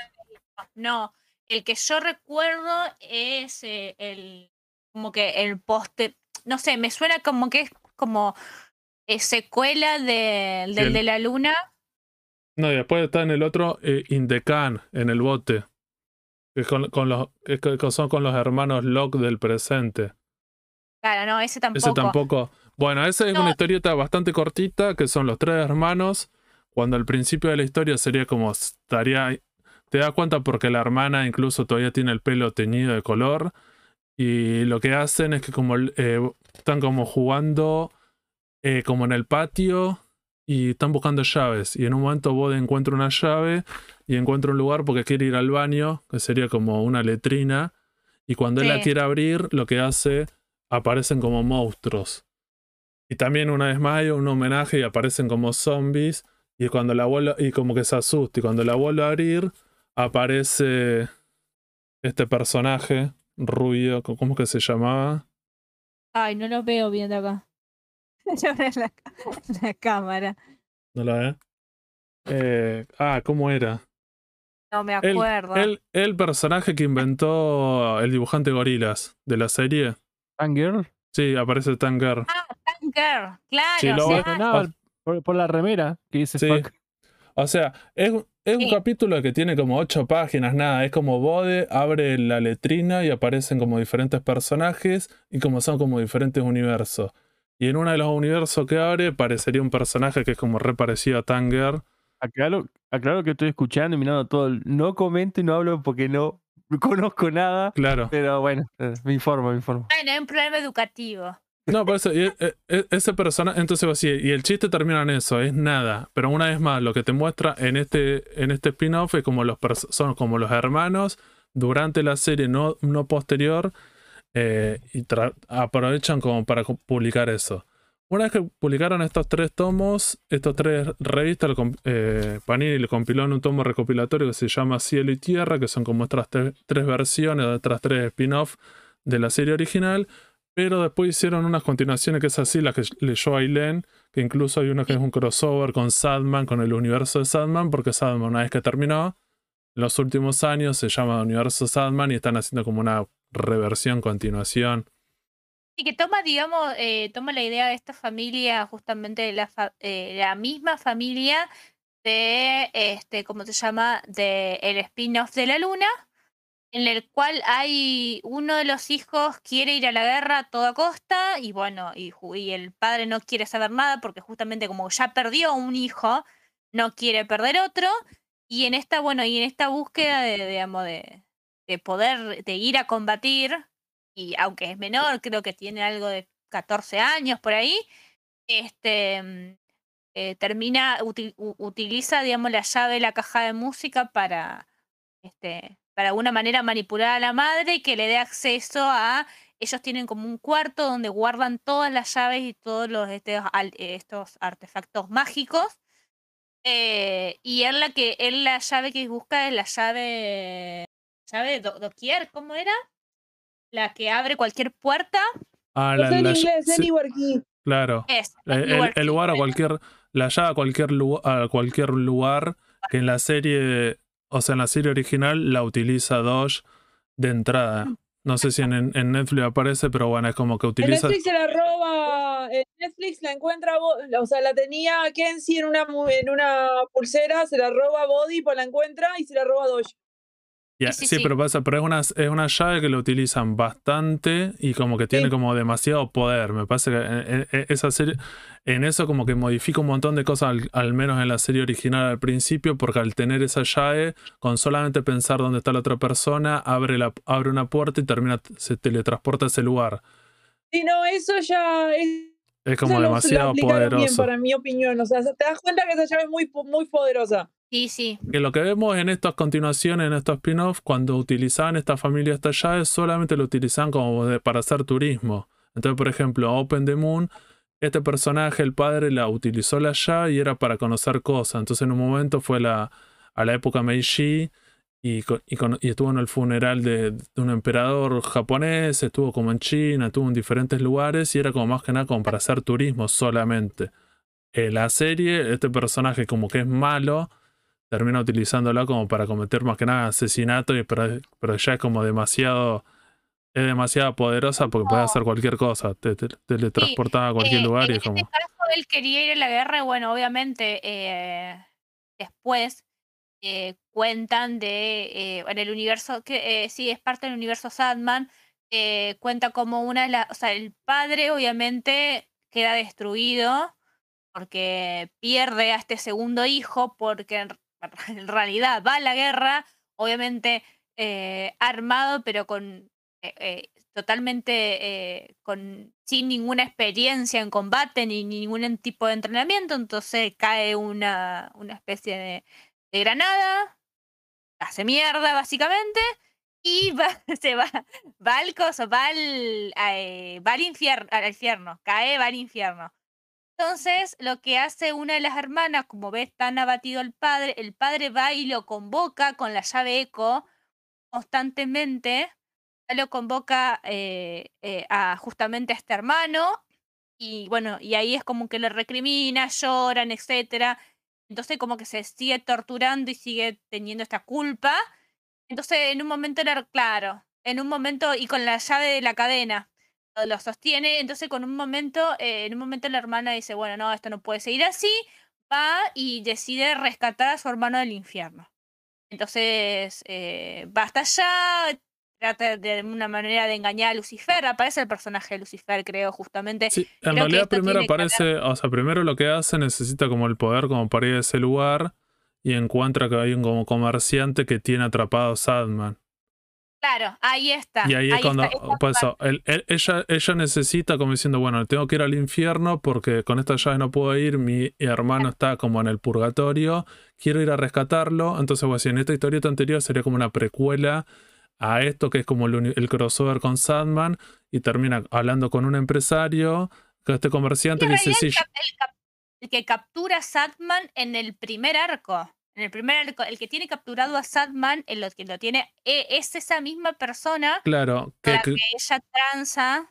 que este señor en realidad no lo quería ca- capturar a él, sino quería capturar como a otro demonio, lo que sea, y se termina como confundiendo y Sadman termina siendo capturado, ¿cierto? El Morfeo que que que después, es a, la muerte para justamente volverse inmortal. Eh, Sí. ese creo que era esa la línea de y se confunde y, y en realidad voy a decir, ¿por qué Morfeo, que es un personaje con tanto poder, es capturado? Después por eso Neil, Neil Gaiman hizo como el número cero, que es ese preludio, que ahora justo no me sale cómo se llama, que te explican todo en ese... ¿Eh? Preludios nocturnos. No, en el anterior, en el, el que, el que es posterior, que en realidad es de la precuela. Ah, sí, ya sé, ya sé cuál decir, no me tenía Pero bueno, por eso, pero años posteriores lo que hizo Neil Gaiman hizo como una precuela donde te cuenta por qué Morfeo, cuando arranca la serie, es capturado con estas personas que invocaron a demonios y por qué él, si sería tan importante, por qué va a terminar capturado si no podría ser capturado. Y es porque todo hay toda una historia que él está peleando contra un montón de cosas, gasta un montón de energía, entonces está súper débil y es por eso que lo capturan y terminan como enganchando eso. Acá me parece, digo, para no meternos mucho en este crossover, es que lo termina hablando con Morfeo, Morfeo como que no le da mucha bola, pero como que consigue un par de cosas de Morfeo, que en realidad lo tiene el nenito, su hijo de, de Sí, este... en realidad creo que es el casco el que consiguen. Y, Casco es el, el que y el viaja al colgante. no, con- con- Colgante. Con- consigue el colgante y después incluso consigue también la bolsa con la arena. Y a el No, nene...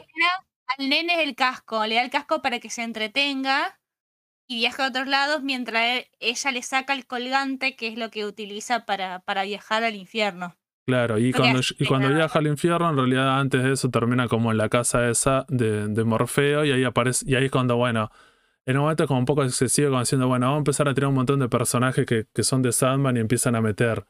Y aparecen todos. Y es como que ¿No ella se. hablas de ober- ¿Habrás de obertura? No, Claro, en no. obertura. Ah, yo pensé que era mm, eh, el otro. ¿cómo No, pues llama? Abertura es la precuela que te cuenta por qué Morfeo, cuando arranca la historia, está tan débil y fue capturado. Que si vos lees Abertura, te entendés, te entendés por qué fue capturado. Por estos tipos que querían invocar a la muerte y lo, lo- lo atraparon a él. Pues si, si el chabón tiene tanto poder, no, no podría haber sido capturado. Bueno, si lees No, me confundí con Noche de Eterna, que es el otro, pero es, creo que es secuela. No, no, Acá me parece que digo, como para, para no avanzar mucho en esto, lo que tiene este crossover que aparecen como todos los personajes del universo Sandman, aparece en un momento Lucifer, aparece el Corintio, incluso aparece. En el. y, acá como que se le complica porque en esta historia tiene que contar, como son cosas anteriores a cuando arranca Sandman, esta mina está en ese universo, pero no podría como modificar nada con estos personajes porque si no como que se convierte... Es como la típica que pasa en Star Wars, en cualquier precuela, que estás contando cosas del pasado, pero si modificas cosas después como es un quilombo. Igual meten un par de cosas como por ejemplo lo del Corintio, que, que ella sería como la responsable de por qué el Corintio termina en otro lugar. Que después cuando vos lees Sandman, Corintio, viste como que está como lo habían mandado a algún lugar y, este- y ella sería con su poder que lo, lo terminó mandando a ese lugar. Y ahí es como medio jugado porque como diciendo, bueno, revelan algunas cosas de Sandman que como que media Bueno, complicada. pero sí, eh, sí. Lo que pasa que yo no sé cómo habrá sido, si habrá habido una negociación con Neil Gaiman, porque creo que Neil Gaiman tiene los derechos del No, no, por eso sí, sí, me imagino, me que imagino que, puede Joe Hill se junta con, con Neil Gaiman como diciendo, che, vamos a ver cómo- cuándo nos metemos con esto, pero bueno, en realidad, yo qué sé, e- e- en este crossover es bastante interesante y es más que nada eso. Eh, Sí, sí, después. es la em, familia de Sandman que por, por lo que contó Aileen, termina esta persona peleando en el infierno contra Lucifer y Lucifer, como, el, como diciendo, si le llega a ganar, va a conseguir el alma de su hermano. Y una vez más, Exacto. Termina siendo como un homenaje a Morfeo cuando fue al infierno y peleó contra Lucifer y en esa pelea, esa pelea es más que nada como intelectual, más que de a las piñas y acá terminan haciendo casi como un homenaje a Es eso. como una, como digamos que, que juegan como adivinanzas o algo así, Sí. me parece.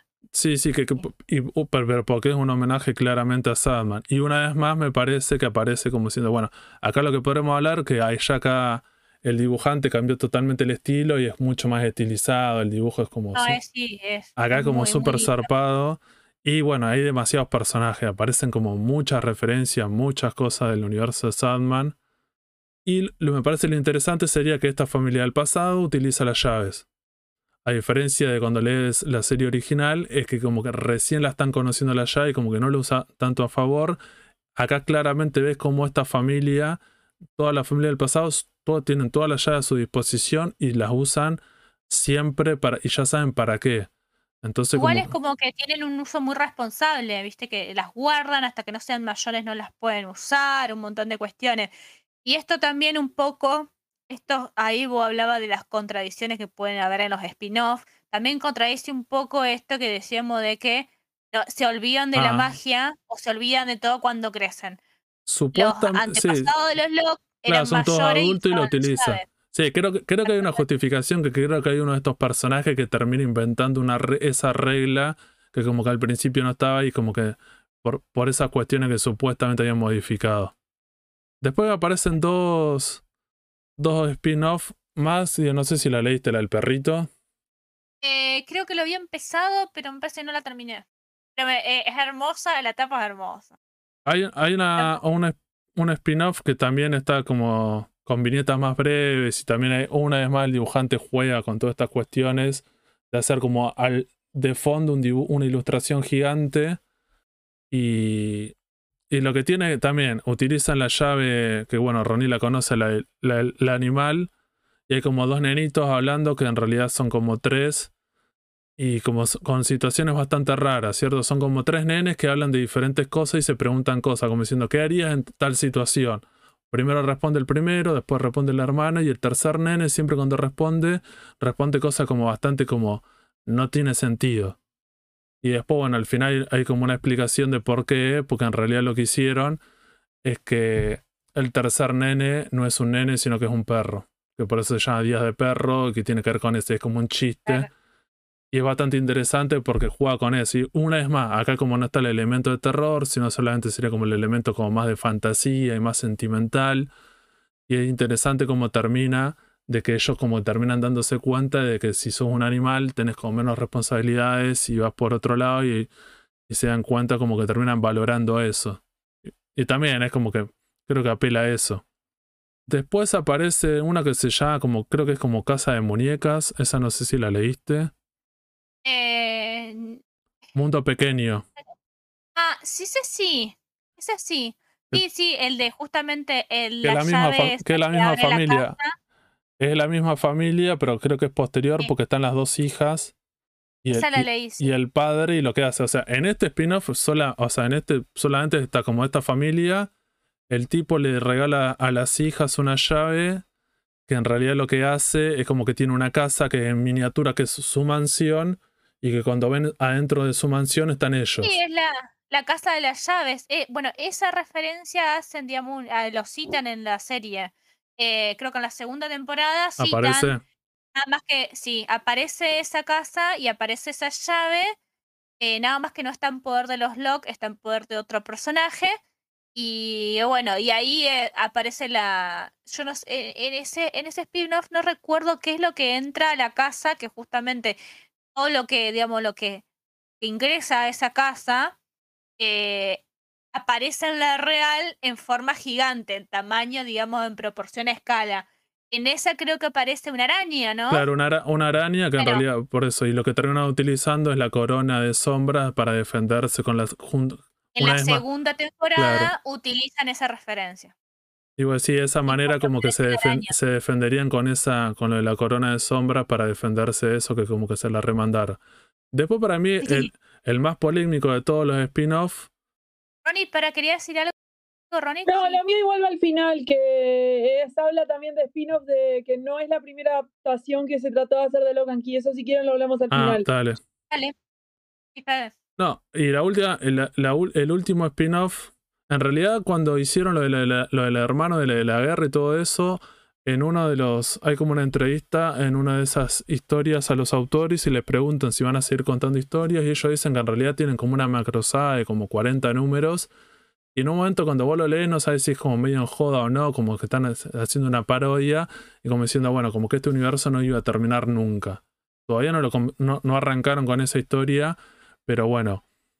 Eh, después, me parece que uno de los últimos spin-off es una llave que, este no sé si lo leíste, Aileen, que cuando la fa- es que son los hermanos en el presente, que ya pasaron un par de años, que hacen, agarran una llave y hacen algo que para modifican como para el presente.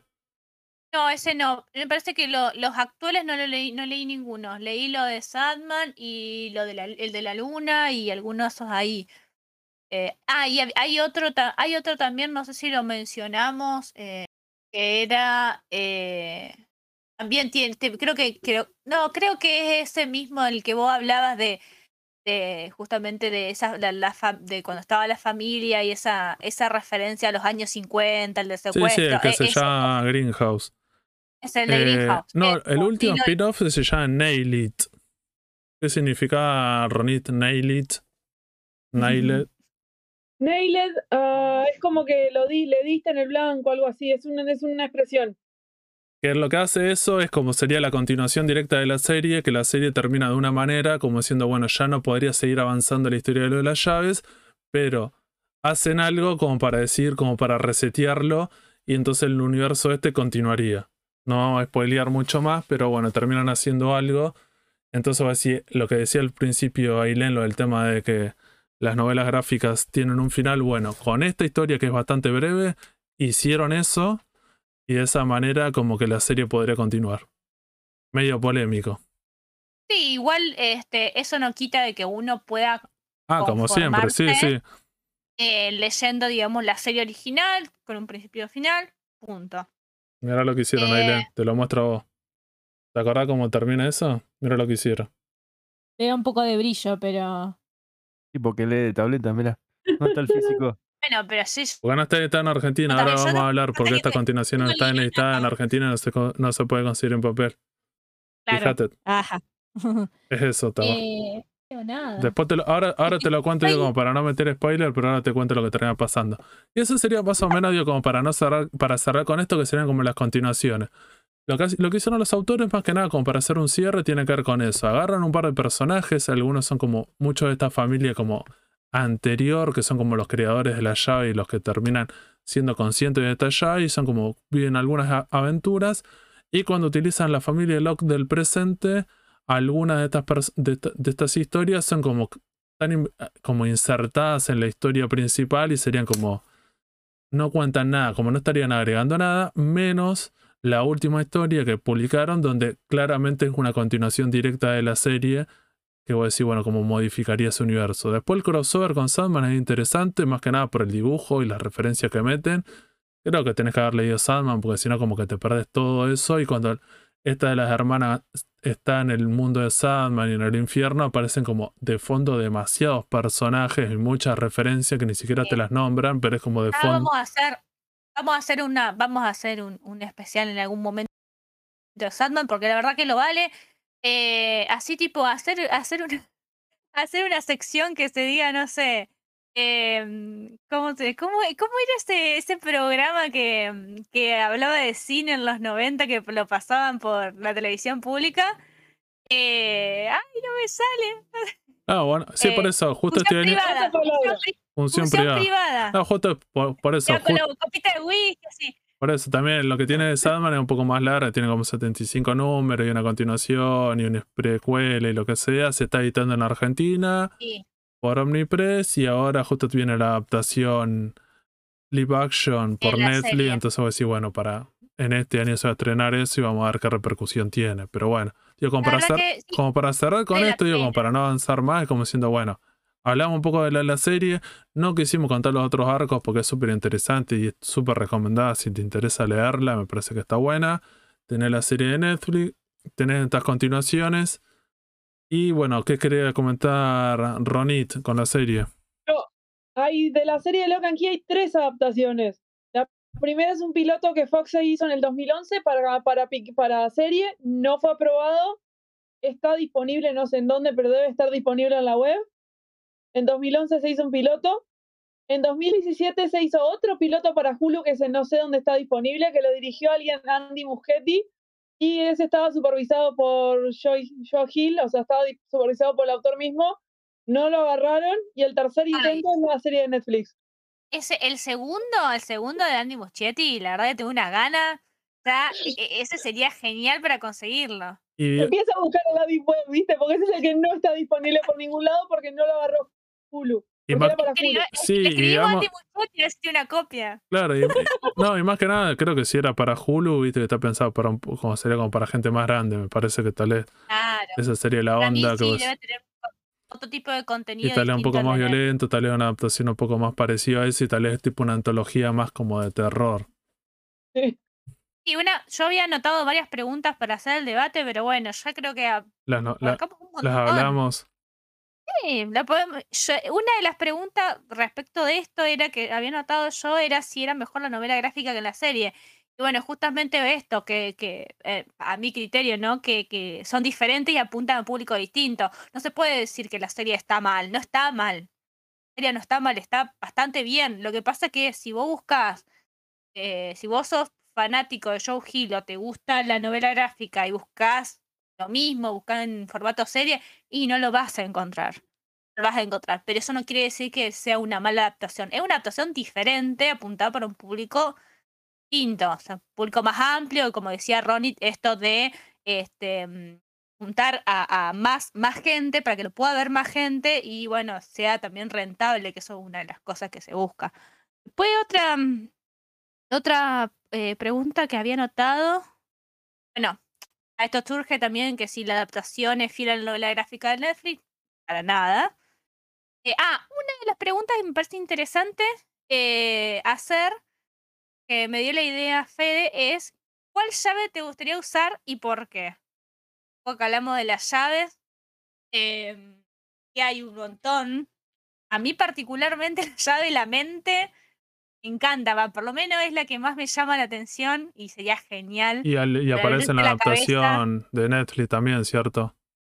No, y sí, pero a mí me gusta más, obviamente, que era difícil eh, un poco llevar este, a lo que es una serie de televisión cómo graficarlo. Y lo resolvieron bastante bien. El tema de las puertas, el tema, digamos, que vos entrás a tu mente a través de una puerta. Eso lo resolvieron muy bien. En, las, en el cómic lo que hacen es directamente una imagen gigante de la cabeza y que como que se abre. Se le abre la y cabeza. están todas tus ideas. Cuando tenés, la Claro, llave de la, cuando tenés la llave de la mente, eh, cuando una persona tiene esa llave, automáticamente si se acerca una persona en la nuca se le abre como una cerradura, vos metés esa la llave, esa cabeza se abre, incluso la persona que tiene la abierta la cabeza puede verse a sí mismo y cuando muestran todo lo que esa persona tiene dentro de su cabeza. Y entonces como por lo general son un paneles, o sea, a doble páginas y te muestran de varios personajes. Primero de Bode, lo que tiene en su cabeza, después lo que tienen los dos hermanos. Y no me acuerdo quién más aparecía que te muestran como que se sería la cabeza. La característica tendría esta llave. Lo que la característica tendría esta llave es que vos podrías meter la mano y sacar cosas o poner cosas. Entonces al principio lo que hacen estos personajes es agarran libros y los meten adentro de su cabeza y es como el tipo cuando Morfeo, no Morfeo no, como se llama Neo Matrix, cuando le dan esos programas para aprender Jujutsu y, y todas estas artes ¿Qué hace marciales. Eso, bueno, es exactamente la- el mismo concepto. Es vos agarrás un libro, te lo metes en la cabeza de eso y directamente ya te lo sabes de memoria. Eh, y varios de los personajes terminan utilizando eso y es como sería como... La segunda temporada pasa eso, eh, un poco también, pero con, em, con el hermano mayor. Acá, a ver si se ve. En la primera Kinsey se- directamente Kinsey se saca el miedo.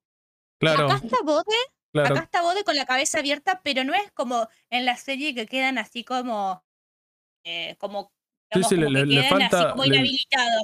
le- Aparece otro. Ellos mismos con la cabeza abierta dan vuelta por todos lados. Y después, acá, acá está la cabeza abierta. Ah, todo esto es lo que tiene Bode en la cabeza, dinosaurios, cosas. Y acá aparecen los hermanos arriba, viendo. Por eso decía que es medio difícil. Ahí. Viendo todo lo que Eh, tienen. claro, por eso lo que aparece es eso. Se abre en la cabeza y, en, en doble página te muestra todas las cosas, la representación que tiene, que es bastante interesante porque, por ejemplo, cuando aparecen sus hermanos o gente que vos conocías, aparecen de manera bastante como distorsionada incluso hay una explicación en la serie como diciendo, bueno, en realidad es tu cerebro de cómo codifica las cosas. Entonces, por ejemplo, Bode, cuando ve en un momento eh, al personaje que este como el que sería el malo, él lo ve como un monstruo bastante distorsionado de la realidad. Pero sí, me parece que es interesante esa llave. Digo, no sé, Ronit, vos que viste la serie de toda la llave, ¿cuál te llamó más la atención? Por las que voy ahora, por la Anywhere Key, esa me encantó, la de poder irme a cualquier lado, hacer lo que quiera, abre la Eh, no, para la Eh, sí. Después hay algunas llaves que son un poco más controversiales, que tienen que ver como la, la del cambio de sexo, o la de la llave de la piel, que no sé si en la adaptación de Netflix la utilizan, porque en la serie, en la historieta sí utilizan eso y en un momento los personajes que son eh, caucásicos se hacen afroamericanos. Y hay todo ¿Es como... la de cambiar la, cambiar, la forma de la figura? No, no, directamente de- de- dice de la piel, se hacen negros. No, no, solo. Pero me imagino que es Netflix, o sea, una vez más, una de las características que tiene las historietas, que la historieta como es mucho más de nicho, podés hacer esas cosas cuando vos querés hacer una adaptación en cine o en serie, si vos haces eso, y seguramente va a llegar a un montón de más gente y te van a hacer quilombo. Porque vas a decir, justo los, los personajes que son rubios en un momento utilizan esa llave para meterse a un lugar y se hacen negros. Y es como, yo qué sé, ahí, es complicado. ahí la, llave, la llave de coso, la llave de la piel, en la Sí. adaptación de Netflix aparece como la llave de que se cambia, puede cambiarse la cara por cualquiera. Ah, ahí está, viste. tiene Tiene que estar muerto. No puede ser alguien vivo. Tiene que ser alguien que no. Por lo que entendí, esa es una apariencia creada. No puede ser alguien, por ejemplo, no sé, de, de una persona a otra. Eso lo vi. Eso llegué, hasta ahí llegué. Claro. Ah, ah, Bien. acá es más controversial es allá y, y se llama ese cambio de la piel y son la hermana y Bode que se hacen negros. Y van, se meten en un lugar que entonces se dan cuenta de que si se pueden meter en ese lugar, que tienen que como buscar algo, si cambian eh, la etnia no lo van a identificar. Entonces lo hacen por eso.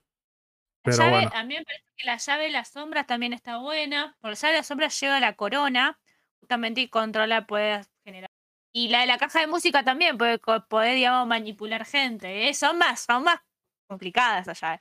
Pero bueno. Sí, la última Eh. creo como interesante, me parece, bueno, después está por ejemplo la llave de la luna que la habíamos nombrado, la llave del tiempo que lo utilizan en un momento, que es como un reloj y lo que vos podés hacer es poder ir para el pasado y para el futuro. Eso aparece en uno de los. Aparece en el spin-off. En la, en la serie regular también, pero en el spin-off aparece más. También aparece. En la serie también aparece. No, no recuerdo Es bien como una, específicamente. sí, en realidad es como una excusa que utiliza la serie como para decir, bueno, los personajes del presente, pero ¿cómo es que conocen la historia del padre o de los creadores? Que en la historia te lo cuentan, es que estos personajes se meten con esa llave y como que van al pasado, entonces como que en realidad terminan como viviendo ese pasado que es bastante trágico de los personajes de los primeros creadores y como bueno, podrían ir al pasado. Lo que le meten en esa llave del, del reloj es que como que tendría un número marcado que es el 1900, entonces solamente podría avanzar hasta como el 1999 y como que no podrían ir al futuro. Hay como una restricción como, como diciendo, bueno, vamos a tratar de no meter... que Me parece que también está bueno porque si no es como que ya es como de, se meterían como el terreno de la ciencia ficción y entonces de esa manera por meter esa restricción como que eh, nadie podría viajar al año 3000 porque no se puede. Entonces vos decís, bueno, pues si no ya nos metemos en otro género y es como que ya es cualquier cosa la serie, porque bueno, parece que abarcaría demasiadas cosas. A veces eso, Igual eso lo, creo que lo que tiene interesante de lo de las llaves, que las llaves tienen ciertas reglas y ciertos límites. Sí. Todas las llaves, como decía Ronnie, como por ejemplo la de, la de Netflix, como diciendo, bueno, puede utilizar la cara de otra persona, pero esa persona tiene que ser real. Como diciendo, bueno, trata que este universo, que es lo interesante, tener ciertas restricciones para que no sea como diciendo, bueno, es como fantasía pura o magia y no tiene sentido. No, y aparte tiene cierta, eh, tiene una coherencia interna, porque por ejemplo, con el tema de la llave, la llave temporal, el reloj tiene ciertos, los relojes tienen cierta, hasta cierta fecha, digamos, y está, es intrínseco a la construcción del reloj, a la construcción de la llave, entonces tiene una, digamos, una razón de ser. Más allá de estas reglas puntuales que pueden ser, digamos, este, utilizadas bien, o sea, pueden ser buenas herramientas en la trama, digamos, te pueden dar una, una restricción, decir, de acá no paso, pero bueno, tiene una coherencia interna. Em, bueno, una de las cosas también que nos falta decir es que, bueno, que, si, no- que no es, eh, obviamente, eh, no es una novela gráfica para todo público, es como una especie, de, digamos, para hacer una comparativa con un Seinen. Esta, esa es un contenido, tiene un contenido más complicado, digamos, un poquito más para adultos, lo que es el- la novela gráfica a comparación de la serie. Eso hay que decirlo A- a- siempre porque no es Adolescente y adulto y el género sería como fantasía de terror. Si lees la, historieta en la edición argentina de Panini México en tapa dura de 6 TPs, o sea, 6 tomos recopilatorios, más un tomo recopilatorio que serían tres historias que serían los spin-off, la historia se pone buena a partir del tomo 3. Vos lees el primer tomo y el segundo y es como una introducción, que es más o menos lo que habíamos contado. En el segundo ya es como el presente, lo que le está pasando a esos personajes. Pero recién creo que como arranca la historia es cuando ya en el tercer tomo, cuando ya empiezan a descubrir muchas llaves y ya como tienen, co- como que ya todos los hermanos son conscientes de todo ese universo y al principio todavía hay como mucho misterio. Entonces decís como que no termina como de arrancar. Ya para el tercer tomo arranca la serie y no para nunca, que, que creo que eso sería como lo recomendable. Una vez que arrancaste en el tomo 3, el 4, el 5, el 6, ya es como muy arriba y ya es como va para ese lado. Y es como súper interesante y te atrapa un montón. En Argentina podemos conseguir por, o sea, de manera legal, esas dos ediciones. Está la edición en un momento en la que tiene Ailén, que es la que es- vos tenés la de dos tomos, ¿o no? Es Yo tengo la de dos tomos, que es la de Panini, pero Panini México en su momento, que fue de lo que llevaba importado, fue lo primero que llegó, me que, no- parece. que creo que también era la de España, que era como en tapa dura, que estaban estos seis tomos recopilados en dos tomos gigantes, con una edición como recheta. No, no, es Panini España, tenés razón. Sí, sí, 40, era- era- 40 euros. E- er- Era la. Sí, sí, sí. Si sos Ailén, vas a comprar cosas de, de España. No, no, pero era lo único. En este momento yo particularmente era la única que conseguí. No, por eso. Eh, antes- Había dando vueltas los tomos, los tomos chiquitos, pero después se reeditó. La reedición es la que tiene Fede. Por eso, tenemos dos ediciones ahora. en español. Tenemos la edición anterior, que es esta, la de Panini España, que son dos tomos recopilatorios en tapa dura, bastante cheto, que en un momento era la única que se podía conseguir, y hace un par de años eh, Panini México lo trajo como import en, una, en, seis tomos recopilatorios de tapa dura, Y la característica que tuvo eso, esta edición, es que los primeros cinco tomos salieron de manera como media periódica y el tomo 6 tardó un montón de tiempo en salir y cuando llegó, llegaron como re pocos números y después se tuvieron como que reeditar y fue medio como complicado conseguirlo, pero se consigue completa. Después la otra particularidad que tiene esa edición de, de Panini México es que los primeros tomos eh, tienen una hoja y después le cambian la hoja. Eh, que es rarísimo. Los primeros tomos son como papel. Los últimos tomos son papel satinado. Y en los primeros tiene otro tipo de papel que no sé cómo se llama. Que voy a decir, no, no es que te afecta la lectura, pero ¿De bueno. obra? Claro, ¿El debe ser de obra, que como? Que es como medio. Como, sí, obra se le dice. Sí, cuando- se le dice papel obra. El que es tipo rugosito. Ese. ¿Qué? ¿Cierto? En lo- En los primeros creo que, so- creo que hasta el tomo 3 es con ese papel. Y después salta un papel satinado. Que vos decís. deci- y, la Y no, otra, la y la otra decisión que tiene. papel satinado todo. que en este tomo recopilatorio eh, al final también aparecen bocetos y, y las tapas, pero las tapas vienen al final del tomo. Y cuando se transforma, Y cuando se transforma en, to- en- en papel satinado, las tapas aparecen en cada uno de los capítulos. No vienen al final. Entonces, pues sí, como que hicieron como esas dos decisiones. vos las tenés al final las tapas. Lo tengo al final. No, acá como, acá como que al principio es como con otro tipo de papel, la tapa al final, después se transforma, cambia el papel y las tapas están como intercaladas en cada uno de los capítulos, que es como más copado que sea así. Pero bueno, ya son, Este de- tomo 1. ya son como decisiones. Sí, después interesante que aparecen todas las llaves, o sea, como, como complementario de lo que tiene la serie en sí, es que aparecen eh, las llaves. Las llaves al final aparecen tipo como un... No me sale la palabra, pero bueno, lo que aparece es como un sumario con el dibujo de todas las llaves que van apareciendo a lo largo cuando aparecen en la historia. Te cuentan los poderes que tienen, pero lo que tiene de interesante es que te va contando los personajes, la familia de Locke del pasado, cuando consiguieron esa llave y qué hicieron. Entonces vos estás- vas leyendo como a la historia de esos personajes en el pasado cuando utilizan las llaves y estás leyendo como otra historia. Y también como que le, le agrega, mucho, son, le agrega mucho más son complejidad. fragmentos, son fragmentos De diario. diarios.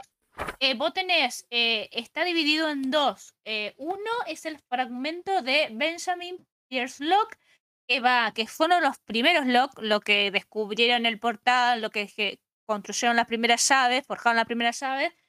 Es a partir, o sea, eh, a partir de, bueno, nació en 1757, o sea, re, o sea, como medio antes, digamos, de la, de la independencia de Estados Unidos, desde esa época más o menos. Pero, ahí pero dice- e- ese personaje, esa familia tiene que Sí. ver con la guerra de independencia norteamericana y está como ambientada en ese momento de la historia y es como importante porque justo son del lado, del lado de los yankees que están peleando contra el rey eh, inglés. Entonces pues, sí, le va a pasar algo y por eso terminan utilizando, creando esas llaves y es importante todo en la parte de la historia. Entonces, sí, eh, al- son los primeros. Sí. Son los primeros eh, que, digamos, que van anotando, digamos, las características, forjando estas llaves y anotando las características de esta llave. Después, por ejemplo, la llave animal, la de la caja de la música, la de la piel, la de la luna, la, la de, la, la de la cadena, la, la del- la temporal, la del ángel. Hay una que no aparece nunca, por lo menos en la serie, por lo menos todavía no apareció, que está en la filosofóscopo, esta acá. no, eso sí aparece. este. Sí, sí, sí, pero en la serie de, en la serie de Netflix, digo. Esa no Ah. apareció nunca todavía. Pero la pueden meter Y- porque es una llave que es como bastante... Obvio. Es como un telescopio. Es una llave Sí, que sí, vos, vos lo podés utilizar y lo que hace es que podés ver cualquier cosa. Entonces un personaje en un momento está como en una torre viendo Es eso y de esa manera podés ver lo que vos quieras como que tiene un alcance casi ilimitado. No podés escuchar a esas Claro. personas, pero las podés ver.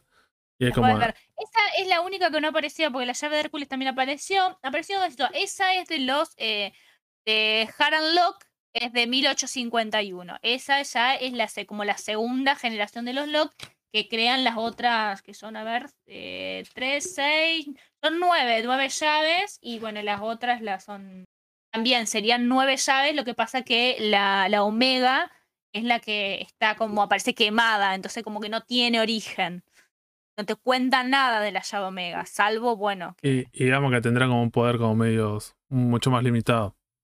Sí, y en realidad, y que es la llave, la llave, pues maestra, la llave primigenia, la primer llave. me Sí, sí. Pero bueno, Bueno, me- y sí.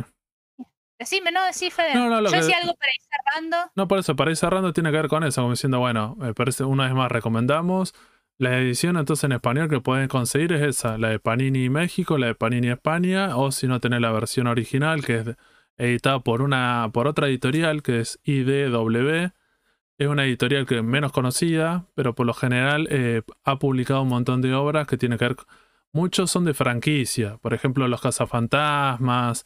Hay un montón de series o películas que están editadas por esta editorial. Es como, no sé, le, Una de leí- las ventajas. le- sí, lo leí una de las y era más parecido- edición- Ah, Una de las ventajas que tiene sí. tu edición, que no tiene la mía, por ejemplo, son estos especiales. Los especiales, la mía solamente los dos tomos, esto lo de la edición española, solamente tienen la serie original, no tienen los crossovers, no tienen, digamos, los spin-off. Eh, que eso, bueno, después se puede ir completando, pero esa serie, la que tiene Fede, sí, por lo menos sacó los tres primeros, creo. Claro, lo que, lo que, lo que primeros. hicieron en este momento es que como que sacaron este séptimo tomo que vienen tres con estas continuaciones, pero ahora en España sacaron como un tomo mucho más grande donde vienen más eh, de estas historias que habíamos comentado, pero está como este tomo anterior que solamente tiene tres relatos y hay un tomo más grande que tiene más relatos y que algunos los repiten. E incluso los españoles justo salieron creo que el mes pasado y como que estaban medio a las puteadas porque diciendo, bueno, hiciste una vez más otro tomo recopilatorio recopilando historias que ya venían en el tomo anterior. Ya recopilaste. Sí, medio choreo eso, porque bueno, porque, porque recopilaron tomas, o sea, eh, un par de issues que- de una serie que como que estaría abierta, entonces como que quedó medio, medio confuso. Se puede encontrar todo, pero bueno, genera, generó eso. Después también eh, vale la pena aclarar que si los que leen en formato digital, que también se lo pueden encontrar, eh, Kindle o si no, formato digital en Amazon. El libro se puede comprar en digital, en Amazon te sale monedas, eh, pero también se puede conseguir en digital y bueno, de varias maneras. Bueno, cerramos, Fede, ¿te parece? No quedó más nada para decir. Bueno, esto, es- este fue el especial de Locan Key, el Sucucho Miquero. Eh, les man- le mandamos un saludo a todos, espero que lo hayan disfrutado y nos vemos la semana que viene. Chau, chau. Beso.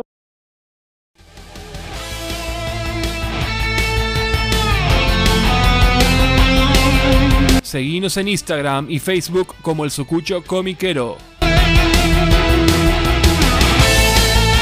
Y escuchanos en Spotify, Google Podcast, Anchor y otras plataformas de podcast.